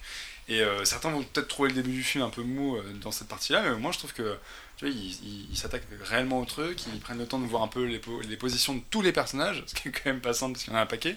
Et, euh, et en fait, je trouve pas ça du tout enfin, accessoire et torché. Quoi. Je trouve que le film vraiment se concentre à un Surtout, moment dessus Ah je suis d'accord, mais en fait, je pense qu'on est d'accord là-dessus. Je trouve ça juste dommage, justement, Oui, qu'ils pas l'abandonnent fait, ouais. en cours de, de- un petit peu en cours de route. Pour Ouais. le coup, je trouve que Bucky prend le premier plan et que c'est les, les accords et le, le- ce qui donne son titre au film qui est une toile de fond. Ouais, il aurait peut-être fallu bah, inverser la Et C'est structure. ça que c'est euh, Captain America et pas Civil War, tu vois. Ouais, Parce que voilà, tu termines sur un truc qui est vachement. C'est peut-être là ouais, que, personnel. que, que- Et bah, et qu'ici il est pas torché et pas non plus ni passionnant ni original. Donc Non, euh, c'est peut-être là euh, en tout cas, il est déjà plus vu. BVS. Tu vois, c'est euh, cette espèce de mariage. Ça reste pour moi plus réussi que dans BVS, mais ça reste quand même genre on mélange deux intrigues en fait. Quoi. On a un autre truc un peu général, un peu MCU, qu'on n'ose pas euh, faire un film sur euh, des vraies idées et il faut toujours que ça soit un truc euh, personnel. Non, et surtout, c'est en fait le truc, c'est que l'univers Marvel est devenu la plus grande, enfin est devenu une série sur grand écran, et donc du coup, on a quand même l'impression que dans chacun des films, il y a quand même un aspect un peu film de transition. C'est-à-dire que là, finalement, il y a des accords qui sont signés. Euh, J'imagine que ça va en parler dans les, dans les MCU suivants. C'est sûr. Euh, Winter Soldier était entamé, mais l'arc de Winter Soldier n'était pas terminé dans Winter Soldier. Et euh, donc, euh, se termine ici, et en même temps, pas vraiment. Enfin, il y a des trucs un peu pas très clairs, de tout ça, et qui font que tu sens qu'ils en gardent toujours un peu sous le coude, sans totalement exploiter le- le- le- le- intégralement le truc dans le récit et tout. Et c'est pour ça que je disais au début que je trouve que finalement ils s'en sortent mieux dans leur film solo. Que qu'on n'a pas eu depuis longtemps des films solo. On a eu Ant-Man mais qui était tronqué, donc euh, qu'on jugeait pour un- comme un film tronqué.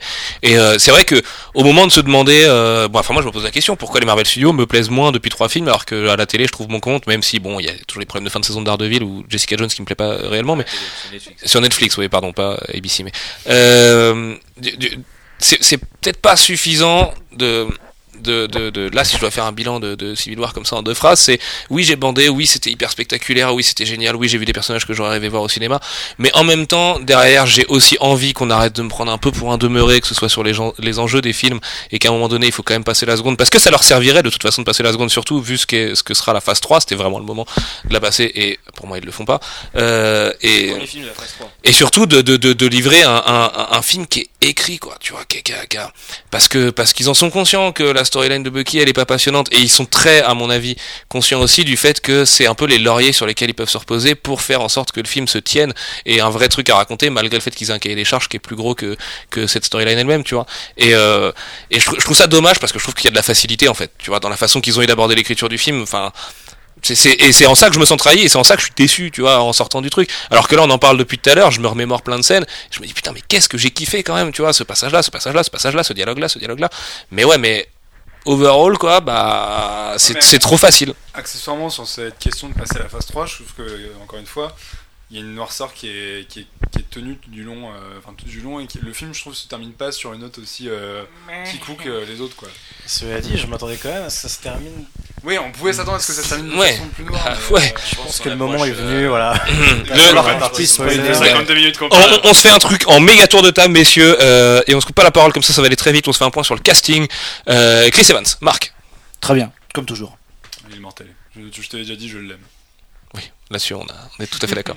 Très bien, mais moins de trucs à jouer, je pense, que dans les autres films où il apparaît. Peut-être, je suis un peu d'accord avec ça aussi. Même si, bon, après, il fait le taf, c'est Chris Evans. Et que, euh, quand même, euh, quand tu le vois de côté, euh, putain, la bête que c'est, quoi. C'est imp- il, il est impressionnant, quoi. Notamment cette scène biceps qui est hilarante. Euh, République. Bah, je trouve qu'il a une présence euh, idéologique et, et physique qui, qui marche toujours autant, c'est Captain America. euh, fuck. Très bien. Robert Downey Jr. Moi, j'aime toujours autant. Ouais, il, est, bon, il fait le taf comme d'hab, quoi. Il brille pas particulièrement, mais il est dans son rôle. Je trouve pas mal, justement, dans un, un, un axe un peu plus sérieux, en fait, que dans les derniers où on l'a vu, quoi. Ouais, moi aussi j'ai bien aimé. Et, euh, c'est- ça raccroche un peu avec l'écriture pour le coup. Je trouve que les ressources sont bien appuyées sur son arc parce que c'est quand même le personnage qui a eu le plus de films depuis le début du MCU.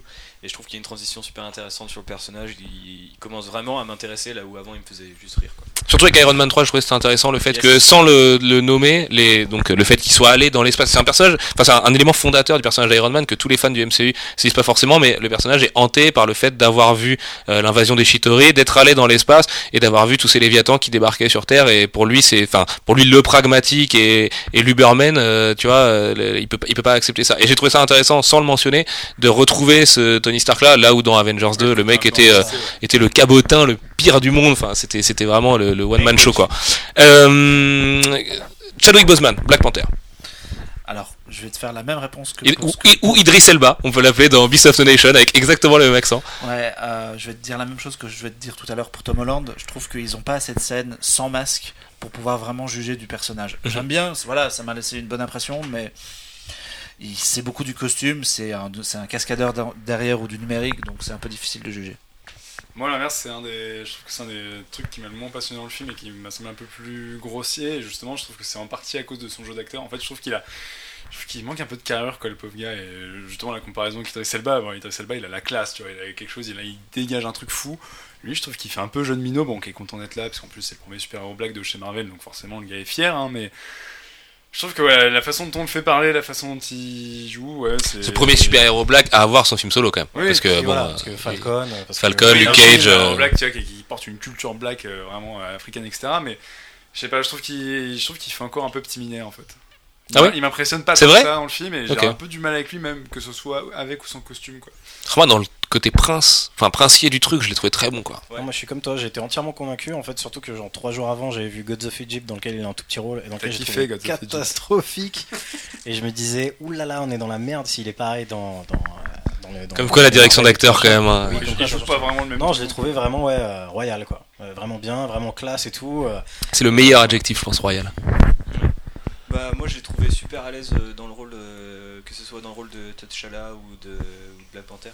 Parce que, je- au contraire du coup de, de l'ami Jean-Victor, je trouve qu'il a une espèce de présence euh, dingue et je trouve que l'accent, même si euh, c'est joué, tu vois, parce que tu sais que le mec parle pas comme ça, que c'est pas, enfin tu vois, c'est peut-être pas aussi travaillé que Raciste. Pas, euh, non mais je l'ai vu en interview, enfin c'est ça que j'ai. Mais effectivement. Je, je vais pas me cacher plus longtemps, voilà, c'est la partie spoiler. Mais euh, non, non, et du coup, j'ai trouvé vachement euh, imposant quoi. Pour moi, il a vraiment volé la vedette, euh, et même à Spider-Man, tu vois. en plus, le côté nouveau, tu vois, on n'a pas l'habitude de Ouais, voir pareil, ce genre ouais. de personnage, et j'ai été assez. Sacrée pression pour Marvel pour son film quand même, hein, parce que c'est ce qui ressort de chez tous les gens qui ont vu le film, c'est Black Panther, euh, Black Panther. Derrière, euh, moi, je suis à 100%, euh, surtout avec les capacités, la façon de- dont le héros a été écrit. Putain, Ryan Coogler chez Marvel, les mecs. Le fait que les Rousseau ont dit euh, hier qu'il a été impliqué sur Civil War, est- qu'il lui a écrit des lui ont écrit des lignes de dialogue, etc. Je trouve ça un peu stylé, tu vois. Je me dis bon, euh, c'est peut-être euh, deux trois dialogues qui ont été réécrits derrière, euh, un peu euh, rafistolés, mais au moins le gars il avait déjà mis un petit peu de sa patte sur euh, sur euh, sur le perso et de toute façon il va jouer un, un euh, engagé, ça se sent et c'était super plaisant à voir. Peut-être euh, celle que l'on voit le plus après tous les autres, c'est Scarlett Johansson en Black Widow? Bof. Ah ouais, c'est vrai non, mais. J'ai trouvé que c'était son meilleur film. En tout cas, c'est la, la première fois qu'on lui donne autant de matière. Quoi. Moi, je l'ai, Ah moi, je l'ai, je l'ai trouvé plus intéressante dans Winter Soldier. Ah ouais Ouais. Ouais, c'est vrai que dans Winter Soldier elle était super intéressante aussi, mais euh, Là, là, elle elle était plus dans le jeu de la séduction qui est là complètement Ouais. absent du film en fait, puisque maintenant elle est avec Hulk et qu'il est dans l'espace et qu'elle a pas l'air de trop s'en soucier. Mais c'est ça, moi c'est plus dans Age of Ultron où je la trouve mieux utilisée dans Winter Soldier, effectivement il est un peu plus dans le flirt et tout. alors C'est peut-être la coupe de elle cheveux d'Age of Ultron qui m'a complètement bloqué moi. Je t'avoue que Ouais, j'ai eu un gros relation problème. Avec euh, Banner, le fait que voilà que Wanda lui ait montré, euh, enfin lui ait rappelé son passé, etc. ça et tout. Du coup, je trouve que là, elle avait quand même davantage de trucs à jouer, ce qui est pas étonnant venant de la part de Whedon. Euh, ici, oui, elle est un peu plus en, un peu plus en retrait, quoi. Ah, c'est la caution, c'est une sacrée caution morale quand même dans le film. Moi j'ai trouvé qu'il lui donnait des nouveaux trucs à jouer en fait. C'est pas forcément euh, plus de trucs. J'ai préféré cette Black Widow là à la Black Widow toujours sur la séduction qu'on a depuis le début. Tu vois, que ça soit avec Iron Man, Hulk ou enfin elle fait que Ou Steve qui- Rogers. qui, a, qui a donné des- du coup euh, le voilà la fameuse phrase de, de Jeremy Renner. Et, euh, et du coup euh, là j'ai trouvé que c'était assez génial de du coup de sortir de ce côté-là pour euh, être plus sur euh, la mentor ou tout tout simplement le soldat parce qu'elle a aussi beaucoup de scènes où elle où elle est vraiment hyper vénère dans, dans le combat. Il y avait un peu la scène du paquebot dans The Winter Soldier, mais là je trouve qu'ils ont un peu, euh, ils ont un peu boosté ses capacités martiales. J'ai trouvé ça un peu stylé. Je crois que. Ah, bah, justement, je trouve que son côté un peu plus grave et euh, espèce de figure morale en fait dans le film, c'est assez intéressant. Bon après comme d'hab avec Scarlett Johansson. Surtout avec son histoire avec les deux persos quand même, parce Ouais, qu'elle connaît, elle- est arrivée avec Tony Stark, mais elle s'est développée avec Steve Rogers, donc. euh, un truc tout con, au moins une réplique quand elle se fout sur la gueule avec le Winter Soldier et elle dit un truc tout bête, mais je trouve voilà, il y a des petits indices comme ça par rapport à son passé qui sont qui sont, dit, qui sont dispersés comme ça que je trouve plutôt malin. Après, comme d'hab avec Scarlett Johansson, euh, elle est bien quand elle joue en gros plan. Le problème, c'est quand elle se sur la gueule, tu vois. Tu vois la doublure quand même. hein. de doublure, Mhm. en fait, tu Mhm. vois jamais sa tronche, c'est aussi simple que ça. Et euh, bon, c'est un peu grillé, mais bon, sinon. euh, Oui. Ah non, Chris Evans fait énormément de ces scènes d'action. hein. Pour le coup, euh, parce que c'est pareil, c'est le genre de truc qui m'obsède. Les doublures au cinéma, c'est con, mais. euh, La perruque. Non, non, Chris Evans, à un moment, il se bat euh, sans, justement sans son masque et tout, et tu le vois faire ses scènes, et t'es là, Ouais, t'es. et Ah ouais. quand même, quoi. hyper impliqué déjà Ouais. Tu regardais les making-of, les b-roll notamment. Ouais, c'est pas le dernier des sportifs, Chris Evans en même temps, donc. euh, Non, il Je pense que le mec aime ça, quoi. Avec le bon Chris Brewster. C'était pas Chris Brewster d'ailleurs, son cascadeur sur le film. C'est la première fois que Chris Brewster a été doublé euh, il était Chris Evans. déjà pris sur Daredevil. sur Daredevil, ouais. Euh, qui d'autre Anthony Mackie, Falcon, quand même. Je, je fais euh, complètement par empathie perso. hein. Je suis désolé, mec. On aime tous. Ouais, voilà, on l'aime tous. C'est Ouais. ça. On lui fait Ouais, un je pense. parce qu'il ouais, est cool. Quelques très bonnes, euh, très bonnes phases de sidekick comique euh, dans ce film-ci. quoi. Meilleur cas, enfin meilleur, euh, meilleur, euh, repreneur potentiel du bouclier quand même. Ouais, tu vois, par, par, par rapport euh, à Iron Man 3, j'y pense là, le côté buddy movie qu'il pouvait y avoir entre Don Cheadle et Tony Stark, bah, je trouve qu'il marche encore mieux entre Steve Rogers et le Faucon en celui-là. Parce quoi. que Il marchait déjà super bien dans Winter Soldier. Enfin, le On Là, Your là, Left. il euh, pousse à fond quoi. C'est aussi parce que Anthony Mackie est un peu plus stylé que Don Ouais, le pauvre Don Cheadle. Bah, bah tiens, Don Cheadle, allez, on enchaîne. Voir machine. Euh, Transparent transparent. Pas grand chose à faire, quoi. Je suis plus gentil, tu vois, que transparent. parce que On le voit pas beaucoup. Et, pour- et, et pourtant, si on est toujours dans la partie spoiler, il y aurait quand même un sacré truc à balancer sur lui, mais. Non, puis maintenant le plus important, Tom Holland. Tom Holland, bah Tom Holland il est excellent quoi. Bah là c'est dur d'en parler sans spoiler parce que la seule partie de Tom Holland pas en costume, euh, on peut pas du tout l'évoquer, mais il est excellentissime quoi. Puis en plus, tu sens les Rousseau qui ont un amour mais total du personnage et de l'idée de le moderniser et d'Ultimate Spider-Man et tout ça, ou euh, que ce soit euh, l'endroit où il vit, euh, Tante May, ou euh, sa passion, ou la façon qu'il a eu de se développer en tant que Spider-Man, ou son rapport à sa propre origin story, ou sa façon de faire de l'humour à froid en étant un ado euh, qui est juste bien trop en avance pour, sur son âge. C'est trop fort. Enfin, en- le mec, en 3 minutes, tu comprends une, une espèce. Alors évidemment, tu mets du tien aussi pour te dire qu'est-ce qu'ils ont fait sur mon Spider-Man. Mais, euh, mais, mais, mais tout est là, quoi. Vraiment. Je pense qu'on est tous d'accord. euh, Yes. sur Ouais. Tom Holland, ouais. Allez, viens, on spoil maintenant. Allez, on Euh, va parler de Martin Freeman, de Daniel Wald, euh, tous ces jeux, second rôles qui ne. Bernard Ménez, tout ça. Qui sont des second rôles quoi, tu vois. c'est- Oups. Je pense- bah, attends, on en oublie dans les héros quand même. Roger Jeremy Renner, on va pas forcément revenir dessus. fait Bah, il y a Paul euh, Bettany, plus- plus il y a Elisabeth- jamais. Elisabeth Olsen. Paul Bettany, pas mal. Elisabeth Oui, Olsen aussi quand même. Ouais. beaucoup Par- Parlons-en. Bettany, et les- ouais. Parlons, parlons des deux. Ouais, les deux, bah, ça fonctionne bien. Ouais. Ouais, ouais. J'aime beaucoup la façon dont ça a tendance à épouser euh, un aspect euh, clé de la mythologie Marvel et que je peux spoil euh, parce que tout le monde sait, mais voilà, c'est plutôt bien fait. Moi, je sûr que tout le monde soit au courant de Ouais. toute façon. Ils essaient d'écrire, de, enfin, de donner un petit arc euh, aussi à, à Wanda qui est, qui est vraiment pas mal aussi, quoi. Qui est un peu- un peu perdu en cours de film. mais- Ok. Ah, ce que je disais, euh, plus méta, Paul que, Rudd. plus, méta que jamais. Paul Rudd, euh, très fort. Très fort. Excellent, de toute façon. Je pense que Paul Rudd joue son propre rôle dans le film. Ouais, c'est dingue hein, à quel point. En plus, tu sais, avec sa tête de, de trentenaire cynique de, de la côte ouest et tout, il est trop marrant parce que t'as l'impression qu'il est que c'est c'est le Deadpool de Marvel Studios. Le mec est conscient d'être dans son film. En plus, Ant-Man est écrit comme le perso à chérir parce que c'est intrinsèquement le plus ridicule et tout. Sauf qu'au final, t'as une cote d'amour qui est énorme et le mec il le joue trop bien. Moi, il y a un, un jeu sur ses yeux là qui est juste trop marrant. Euh, il se tape un des, un des plus gros euh, climax du film euh, qui, est, qui est assez, euh, assez drôle de la, de la façon dont, dont- il est fait.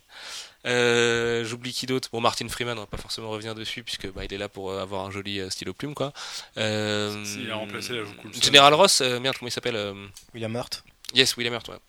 Euh, enfin, c'est bien de le retrouver Voilà, pour la ça, cohésion du MCU quoi. ouais. Voilà, c'est bien de le revoir et euh, enfin ils en ils en font pas trop, ils en font c'est voilà. Toujours aussi méchant quoi. Oui, oui, oui, non mais Ouais, toujours aussi euh, alpha, alpha militaire. Ouais, j'ai pas trop euh, compris, c'est-à-dire qu'au départ, il le présente un peu en mode euh, ouais, maintenant il est comme ça, et je disais ah, non, mais c'est pas du tout cohérent que la dernière fois qu'on l'a vu dans Hulk, et progressivement tu reviens au truc, c'est genre ah ouais, non, en fait c'est quand même un connard, Ouais, d'accord. constamment dans la volonté de maîtrise du truc et tout, c'est c'était cool de le revoir quoi. C'est le rouge. C'est. Parce que la première chose qu'on m'a demandé. Directement après le film. Euh, Sébastien Stan, bon, on en a parlé tout à l'heure, il n'y a pas forcément besoin Le tapis. de revenir dessus. On s'essuie les pieds. Euh, et puis j'oublie personne, c'est le moment où on passe à la partie spoiler, messieurs. Là, je crois que ça brûle, hein, de toute façon, il va falloir le faire. Bon, évidemment, vous nous quittez maintenant. On espère euh, euh, pas avoir euh, spoilé. Il y a peut-être un truc que vous avez pu comprendre, mais en même temps, s'il n'y a pas, il n'y a pas. Donc c'est comme ça. Euh, et puis, euh, et puis, quittez-nous maintenant. Écoutez la suite le 27 avril, du coup. Euh, tiens, si, attends, attends, un truc qu'on va faire quand même, vu que je sais que les gens pourront pas écouter jusqu'à la fin maintenant, on va donner notre note sur le film maintenant, messieurs, Euh, parce que je sais que la note importe énormément apparemment sur Internet. Moi, c'est 4,5. C'est pour ça qu'on se fait chier à passer une heure sur un texte, On à se relire les uns 4,5, les autres et tout. Moi, c'est 4,5, ouais. 4,5 avec Daniel 4,5, Brühl, le grand acteur qui combien manquait. Exactement. Euh, Marc, je te laisse la primeur sur 5, du coup. Nos règles. Bah, Votre appart, nos règles. 4 4 Ouais. Allez. Généreux. Jean-Victor? Euh, moi, ce sera entre 3 et 3,5 sur 5. Ah, il faut, il faut trancher, Jean-Victor. Tu sais que c'est très sérieux, les notes. 3,25. On n'a pas chez nous. Ouais, allez, on a- 3. 3 3 parce que euh, même si je suis ressorti en me disant il y, a- il y a des trucs cool, euh, pendant la projection il y a quand même un paquet de trucs qui m'ont semblé un peu bancal et bah, voilà, un peu un peu un peu fabriqué, un peu trop avec une production un peu trop rapide pour que ça prenne vraiment l'écran. Donc j'ai bien aimé le film, mais je trouve que c'est en dessous de Winter Soldier, je trouve ça moins efficace et je trouve que voilà, il y a c'est c'est extrêmement ambitieux, mais qu'il y a pas mal de trucs qui, qui font que ça marche pas toujours. Quoi. On t'avait demandé juste une note en fait. hein. Donne juste une note. Non, mais moi, justement, il a très bien résumé le truc, donc j'ai pas besoin de redire. Je mets exactement la même note, je mets 3 sur 5. Voilà, c'est un bon film avec quand même quelques problèmes fondamentaux qui m'ont bloqué. Eh, t'es mon copain, Martha. Philippe? Euh, le fan mettrait euh, 3,5 et le critique mettrait euh, 4,5. Non, euh, mettrait euh, 3, je pense. Et putain, c'est exactement ce que j'allais dire. J'hésite vraiment aussi entre 3 et 3,5. Et exactement comme Jean-Victor, il y a eu trop de trucs en salle. Et j'ai envie de me souvenir de dans l'état dans lequel j'étais au moment du générique, la première fois que j'ai vu le film, ce qui est celle qui compte le plus. Ouais, 3. 3 et ça brûle très fort pour le 3,5. C'est pas dit que avec euh, une nuit de sommeil et en y réfléchissant encore Ça un peu. euh, On passe à Revoyant. 1,5. je, je, mais bon, enfin voilà, vous, vous, vous notez l'idée, franchement, euh, vu le peu d'importance que j'accorde aux notes, euh, vous savez que voilà, 3. Donc le film a 3, entre 3 et 3,5 du coup, euh, autour de la table. Très bien, bref, on vous dit à tout bientôt, on se retrouve euh, lundi prochain ou mardi prochain, laissez-nous un peu de temps pour se reposer quand même, euh, avec un podcast qui reviendra notamment sur le trailer de Doctor Strange et sur plein d'autres trucs, puisque c'est pas le seul trailer qu'on a eu là ces derniers jours. Euh, D'ici là, on se voit à la PCE, vous pouvez évidemment venir nous parler du film si vous avez envie d'en parler. Évidemment qu'on vous, qu'on vous spoilera pas, mais ça nous changera de débattre de BVS pendant tout le week-end. Euh, et puis euh, sur ce, chaud. on passe à la partie spoiler, messieurs, c'est parti, ça y est. J'espère que vous êtes partis. Enfin. Euh, nous, on va se lâcher, on va pas, on va pas hésiter à le faire. Ouh, par contre, on commence, messieurs? Alors moi je viens de me rappeler un truc que j'avais complètement zappé quand on parlait du film et en fait un des trucs que j'ai trouvé mortel parce que en l'occurrence c'est centré sur le Captain America et ça fait un peu avancer le personnage c'est la mort de Peggy Carter et je trouve que la je trouve que la J'ai scène trouvé ça nul à chier. Eh ben moi j'ai trouvé que la scène d'enterrement était super bien parce que bon ok t'as le speech avec Sharon Ok. qui est efficace et tout mais en fait j'ai trouvé Twist Elle s'appelle Carter, c'est comme l'autre. J'ai jamais pensé à lui ça... demander. Non, ça, ça, c'est grossier mais en fait je trouvais que ça Euh, C'est grossier je et trouvais que ça- doublement grossier. Il l'embrasse dans le film alors qu'il y a zéro storyline autour de ça. C'est Ouais, Ah, ça- ça, c'est du j'étais un ça. peu là. J'étais gêné S'il rajoutait pas la réplique, genre, il était temps derrière, ça aurait vraiment fait très. Franchement, j'étais level Non, Jurassic sûr qu'il y a World. des coupées entre la- les la deux. blague euh, fait que ça marche. La ça a blague été, juste ça a été sa voisine de palier pendant des, mois, voire euh, des années. Il a eu le temps de. Qui draguer ce qui a pu se passer se dans cette masturber en pensant à elle. euh, le pour mec l'a pas pécho pendant euh. 70 ans bordel C'est ça. Mais surtout, c'est sa putain de. de. de, de tante, du coup. C'est encore une. Ouais, mais on sait pas ce qu'il a fait avec Peggy non plus, Peggy il l'a embrassé il lui a juste un dîner hein. il s'est rien passé Moi, le problème avec Peggy, c'est que ce que j'ai dit en allant euh, aux toilettes juste après le film, je fais à République. Je fais, Tu l'as dit d'ailleurs devant C'est la troisième fois qu'elle meurt, quoi. de mecs qui avaient peut-être pas vu. ouais il y a un peu ça Genre, je je- je- honnêtement, je savais pas dire si Peggy était déjà morte ou pas avec Winter Soldier. Il y avait quelque chose de vraiment Euh, touchant dans Winter Soldier quand on la voyait. Ouais, dans l'île d'hôpital et euh, tout. Là, il y euh, avait vraiment quelque chose et tout. Et là, je trouve que ça fait un petit peu gratuit, juste pour construire un peu. À la limite, je trouve beaucoup plus, entre guillemets, subtilement amené et plus intéressant la brouille entre Stark et Pepper, qui est Grave, sous-entendu ouais, qui elle, pour le coup, construit vraiment le personnage, où tu te dis, ok, donc le mec il est en mode isolé, etc. Et ça. il est en mode ça- loser C'est ça, et ça, ça, ça rajoute au truc, il va se replonger dans son, dans son costume. Ouais, c'est la bonne justification de l'état d'esprit du perso. Ça, voilà, ça c'est plutôt bien amené. Là, le fait que Là, genre le texto, elle est morte. Tu sais, tu vois, t'es là, genre, boum, scène d'après, on est à Londres, je porte le cercueil. Ça fait un peu. euh, Moi, ça a touché mon petit cœur parce que j'aime Chris Evans. Alors, Chris Evans qui pleure, tu vois, ça, ça me va Et il le joue très très bien. Le moment où il porte le cercueil Ouais, et tout, il il, porte est- le il deuil, quoi. Moi j'ai vraiment adoré le, le, le cadrage, tu sais, où il descend les escaliers, et il continue, tu sais, tu penses qu'il va chialer ou qu'il va regarder son téléphone, et en fait la caméra ne bouge pas. Et là c'est juste Chris Evans il maîtrise. dans le, dans le, dans le, dans le, dans le, Dans le dur du seum. deuil, Dans dans, le gros seum, exactement. Mais euh, moi j'avoue que euh, ce ressort, enfin moi j'avais l'impression que c'était là, ils font crever Peggy Carter qui est anglaise comme ça, ils sont un peu plus proches de l'Europe, puisque la scène suivante ils doivent être à Berlin, ils se sont dit non nous euh, euh, côte, c'était pratique Berlin. pour plein de- Vienne C'était pratique pour plein de raisons Vienne, parce qu'en Vienne, plus. ouais. Euh, Berlin, c'est après bon, maintenant on peut spoiler, donc on va foutre les trucs dans le désordre, mais vu que Steve Rogers finit quand même le film comme le dernier des Outlaws, euh, complètement en révolte contre le gouvernement et qui va défoncer le raft pour récupérer ses potes vengeurs euh, contre, euh, contre les accords et contre son propre pays, donc quelque chose qui peut pas rester en suspens. Et j'imagine que Black Panther répondra à cette question-là plus tard. On est d'accord, c'est les Secret Avengers en fait. Bah ouais. Bah, c'est ce qu'on s'est dit tout de suite. Enfin, on s'est regardé tous les deux, on s'est fait Secret Avengers quoi. Mais euh, je sais pas, honnêtement. Mais euh, après, là où c'est dommage, c'est que ça se termine un petit peu comme c'est terminé Avengers 2 en disant voilà, il y a une nouvelle équipe qui apparaît. Ouais, c'est un peu en fait, bizarre. Le film termine un peu sur le même postulat. en Et mode- ça se termine aussi un peu comme Winter Soldier aussi, en mode euh, eux, qui il n'y a plus le Shield et tout. alors maintenant il n'y a plus Ouais, les Avengers. Mais sachant que le, postulat de, chose, de, de Age of Ultron, c'est de dire euh, Stark se barre des Vengeurs et à la fin il est genre dans le man, dans le, enfin il a repris en main les Vengeurs. Ouais, finalement. Et, Bah, euh, Il s'est fait larguer, donc bah, il a plus que ça. Ouais, c'est ça. C'est un peu, il se réfugie dans son boulot. Et euh, par contre, si on est du coup, vu qu'on est dans le spoiler, là, on peut nerd out comme des porcs. Genre moi, faire revenir Captain America avec une vieille veste en cuir pourrave au raft, tu sais, je me suis dit, oh, ils vont sortir un costume trop stylé et tout. Mais tu ouais, J'aurais voulu vraiment qu'il. dernier plan est faible. Mais c'est super faible, c'est super tiep, c'est filmé à travers la, la prison. Moi, je pensais vraiment qu'on aurait le costume du Super Soldier en fait. Mais ouais, Et que c'est le moment où en fait il allait abandonner son bouclier, ce qu'il fait dans le film à un moment donné. Euh, Bah, qu'il abandonne du coup, parce qu'il y a le bah oui, il l'abandonne. Mais ouais, ça, c'est bon. beau. Ça, c'est bien. ouais. Moi, je trouve ça bien. Bah, La manière dont c'est amené. Il le va avoir le discours c'est beau, mais alors du de- coup, de Marvel. dans la narration par l'objet, et c'est un des trucs que je reproche vraiment le plus au film. L'idée principale étant donc que personne ne meurt et qu'au pire War Machine, enfin Don- Cheadle, euh, pardon, j'ai perdu son Rod, Roddy, euh, est paraplégique, ce qui est pas très gênant quand ton meilleur pote c'est Tony Stark et que de toute façon tu te bats dans une armure du futur. Et, et c'est la seule putain de conséquence du film au-delà du statu quo des différents personnages par rapport aux, euh, administrations quoi.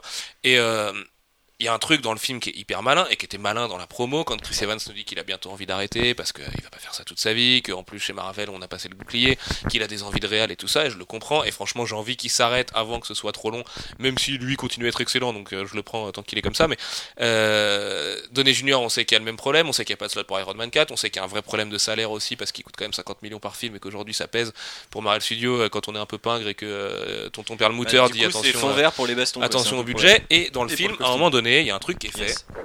et c'est ce que j'aime euh, au cinéma c'est quand on me titille un petit peu euh, par euh, de la culture et du détail. Et euh, et euh, Tony Stark à un moment parle est assez affaibli et, et tout ça. Je sais plus à qui il parle d'ailleurs. Je me demande si c'était pas il n'y a pas de show dans le film hein. Je, je- je fais un vieil amalgame avec, euh, avec Age of Ultron du coup en, en mettant de dialogue. Mais bref, il parle à quelqu'un, il est sur sa chaise, il est cadré de haut, donc euh, bref, le mec est affaibli et tout. Il n'y a pas besoin d'avoir une mythologie de l'image incroyable pour comprendre là où ils veulent en venir. Et il nous raconte un truc qui est complètement hors contexte de son dialogue, qui est putain, j'ai euh, des fourmis dans le bras gauche, euh, je sais pas ce qui se passe et tout. On Il sait que le mec est super anxieux, des fourmis dans le bras gauche dans la vraie vie, c'est un AVC. C'est le premier signe d'un AVC. Et Tony Stark a un cœur particulièrement fragile. Iron Man 1, mon cœur il tient qu'à une pile, machin, qu'à un fil et tout ça, il y a une image là-dessus. Bon, là je me dis, d'accord, euh, en fait c'est très malin. Moi qui pensais vraiment que Chris Evans ne servirait pas au film, je me dis, ok, donc ils, ont, ils font le choix inverse. C'est pas du coup le film est tellement pas proche des comics que c'est même plutôt intelligent du coup de faire un peu une uchronie au cinéma tu vois. De toute façon les deux univers ont rien à voir mais euh, quand bien même ça, je trouvais le clin d'œil assez intéressant. Et puis c'était le moment pour donner Junior de s'en aller. Surtout que ça aurait juste mais défoncé là pour le coup. Et je vais faire la comparaison aussi Warner avec sa fausse mort de Superman à chier. Alors que là tu fais vraiment mourir euh, Tony Stark et que t'as- derrière t'as War Machine qui reprend les couleurs de Iron Man. Et c'est pareil tu vois. Bon t'as pu donner Junior c'est sûr c'est emmerdant mais tu fais des flashbacks et puis t'es content tu l'as dans Infinity War à la rigueur. Et que le film se termine par un Captain America en roue libre filmé de dessus en position du UFC où vraiment le mec il est en position de le tuer où il le frappe avec son bouclier en vibranium sur lui. D'ailleurs juste avant Tony Stark dont les rayons propulseurs la puissance doit être réglée par son cerveau quand il les lance parce que des fois ça se traverse des fois ça fait juste ça égratigne à peine. Et tu vois enfin bon bref détail de FX à la con. Mais euh, tu, te retrouves avec, euh, avec cette scène là où tout est amené tout est mis en place et tout où tu te dis il va avoir un arrêt cardiaque parce que euh, Steve défonce son réacteur arc, même si maintenant il en a plus trop besoin, parce qu'on a compris qu'il avait une technologie à moitié extrémiste ou quoi, et qu'il a plus les. Enfin, c'est Ouais, Iron Man fait 2, opérer la justice et tout, voilà. Il plus, ouais. Il se fait, il se fait opérer avec Iron Man 3 et tout, et, et, euh, et du coup la situation est différente. Mais quand bien même, je me dis le mec, c'est le symbole, le bouclier en vibranium qui rentre à l'intérieur, son armure est brisée, tu vois, réellement brisée, et, au niveau de son cœur.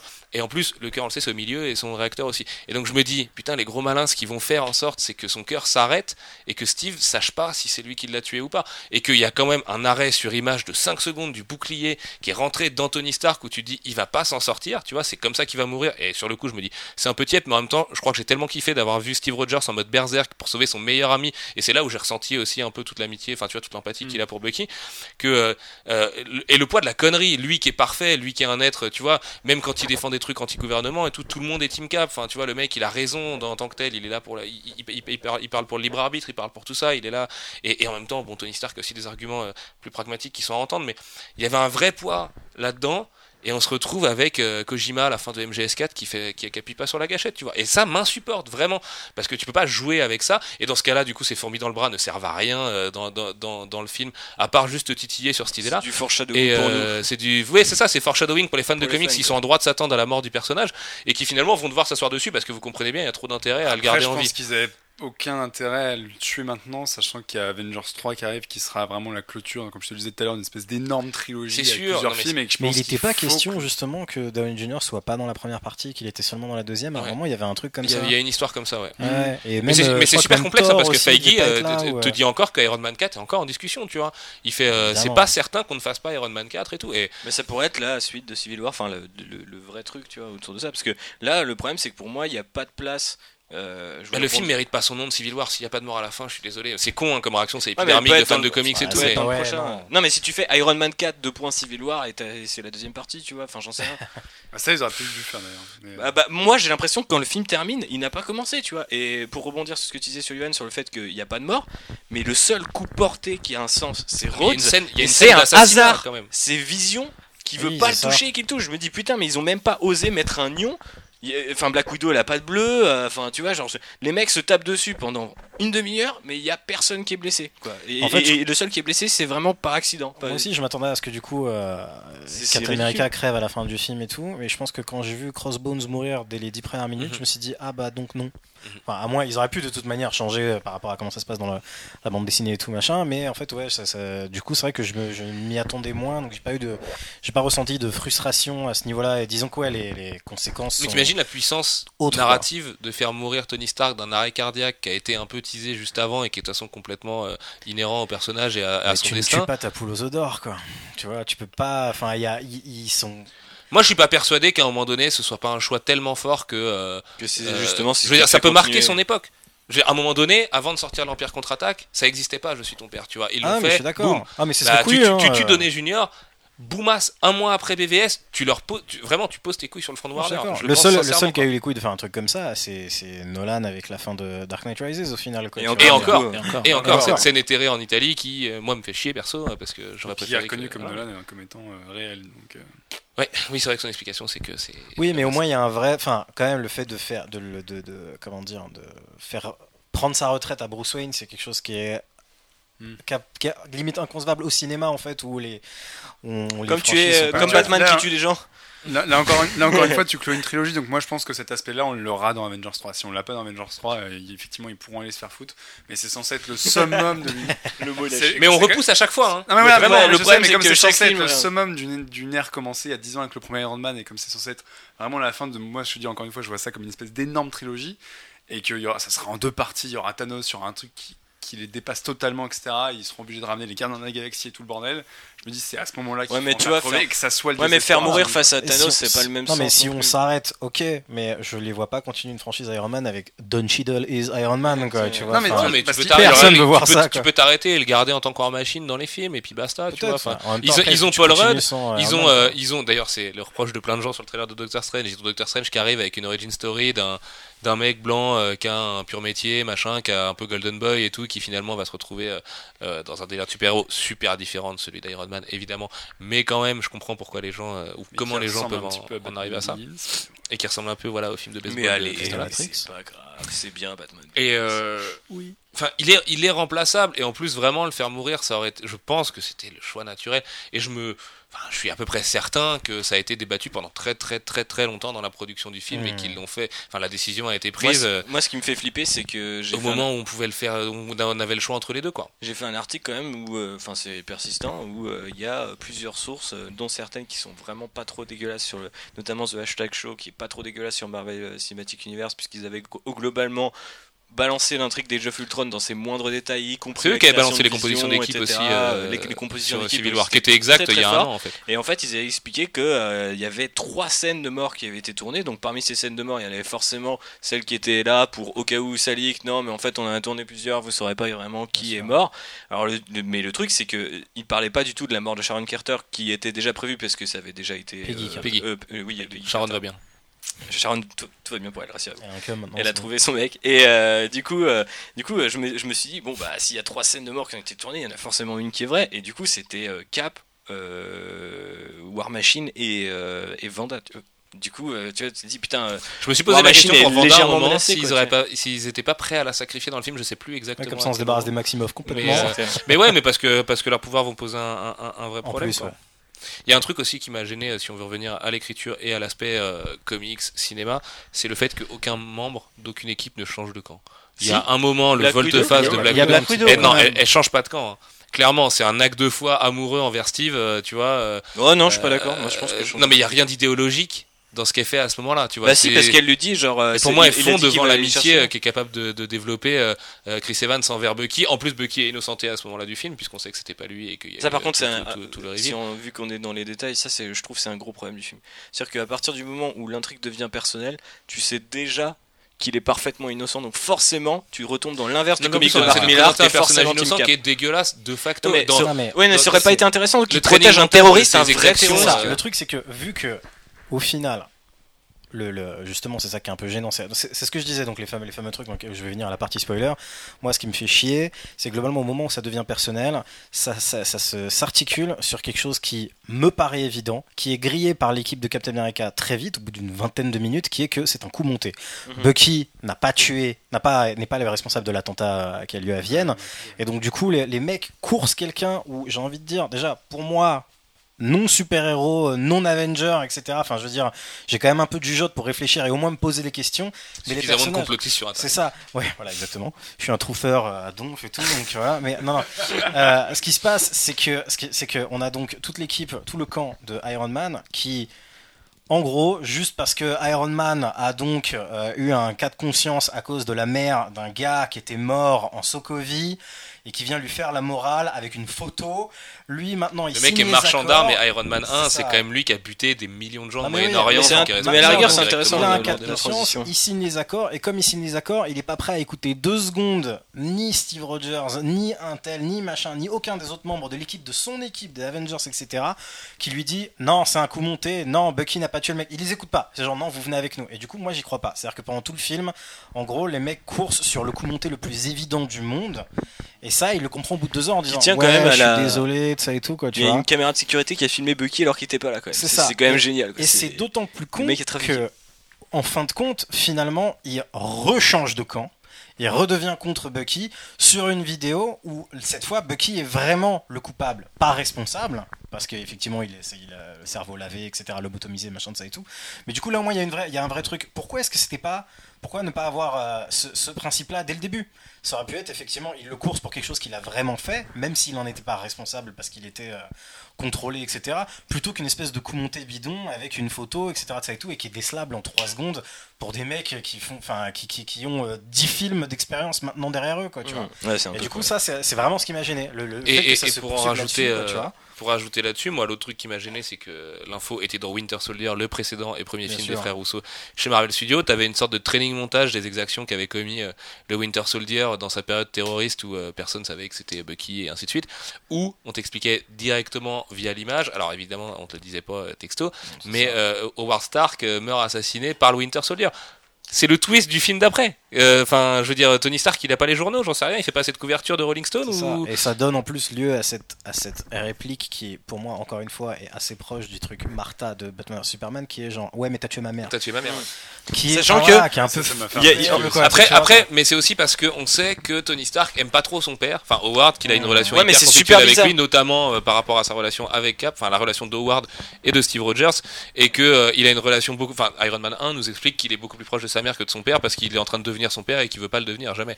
Et ça. question, cette parce- scène rajoutée du- au début là avec euh, avec euh, avec son, son, son espèce de nouvelle invention là Ouais. qui permet de résoudre les traumas d'ailleurs que j'ai pas compris pourquoi elle n'était pas utilisée à la fin pour guérir Bucky plutôt que de le foutre dans Oui, un non frigo. Ouais, C'est là, je pensais vraiment que ça allait être On a passé 2h20 Il veut pas lui prêter, c'est trop cher. entre potes pour qu'au final après que j'ai réussi à sauver Bucky je le renvoie dans le frigo. Ouais, mec, c'est Super. 650 C'est millions de dollars, il prête pas 650 millions de dollars au mec qui a buté sa mère. Attention, il a des principes quand même, Tony. Mais en plus, c'est super bizarre parce que cette scène où il revit euh, son souvenir de, au moment où ils partent. Super euh, bien foutu, euh, euh, Robert Downey Jr. jeune. Ouais, c'est c'était- assez bizarre, mais ça posait. Enfin, je trouvais que ça posait deux problèmes. Déjà, a priori, ils se font assassiner la nuit, alors que c'est espace de jour, le moment où ils partent à l'aéroport, parce que c'est la nuit où ils sont Ils sont assassinés. très très loin de l'aéroport, je pense. Beaucoup de routes entre les deux. Ouais. Ou alors ils vont pas vraiment à l'aéroport et lui, il sait pas du tout que c'était un- une mission euh, chelou.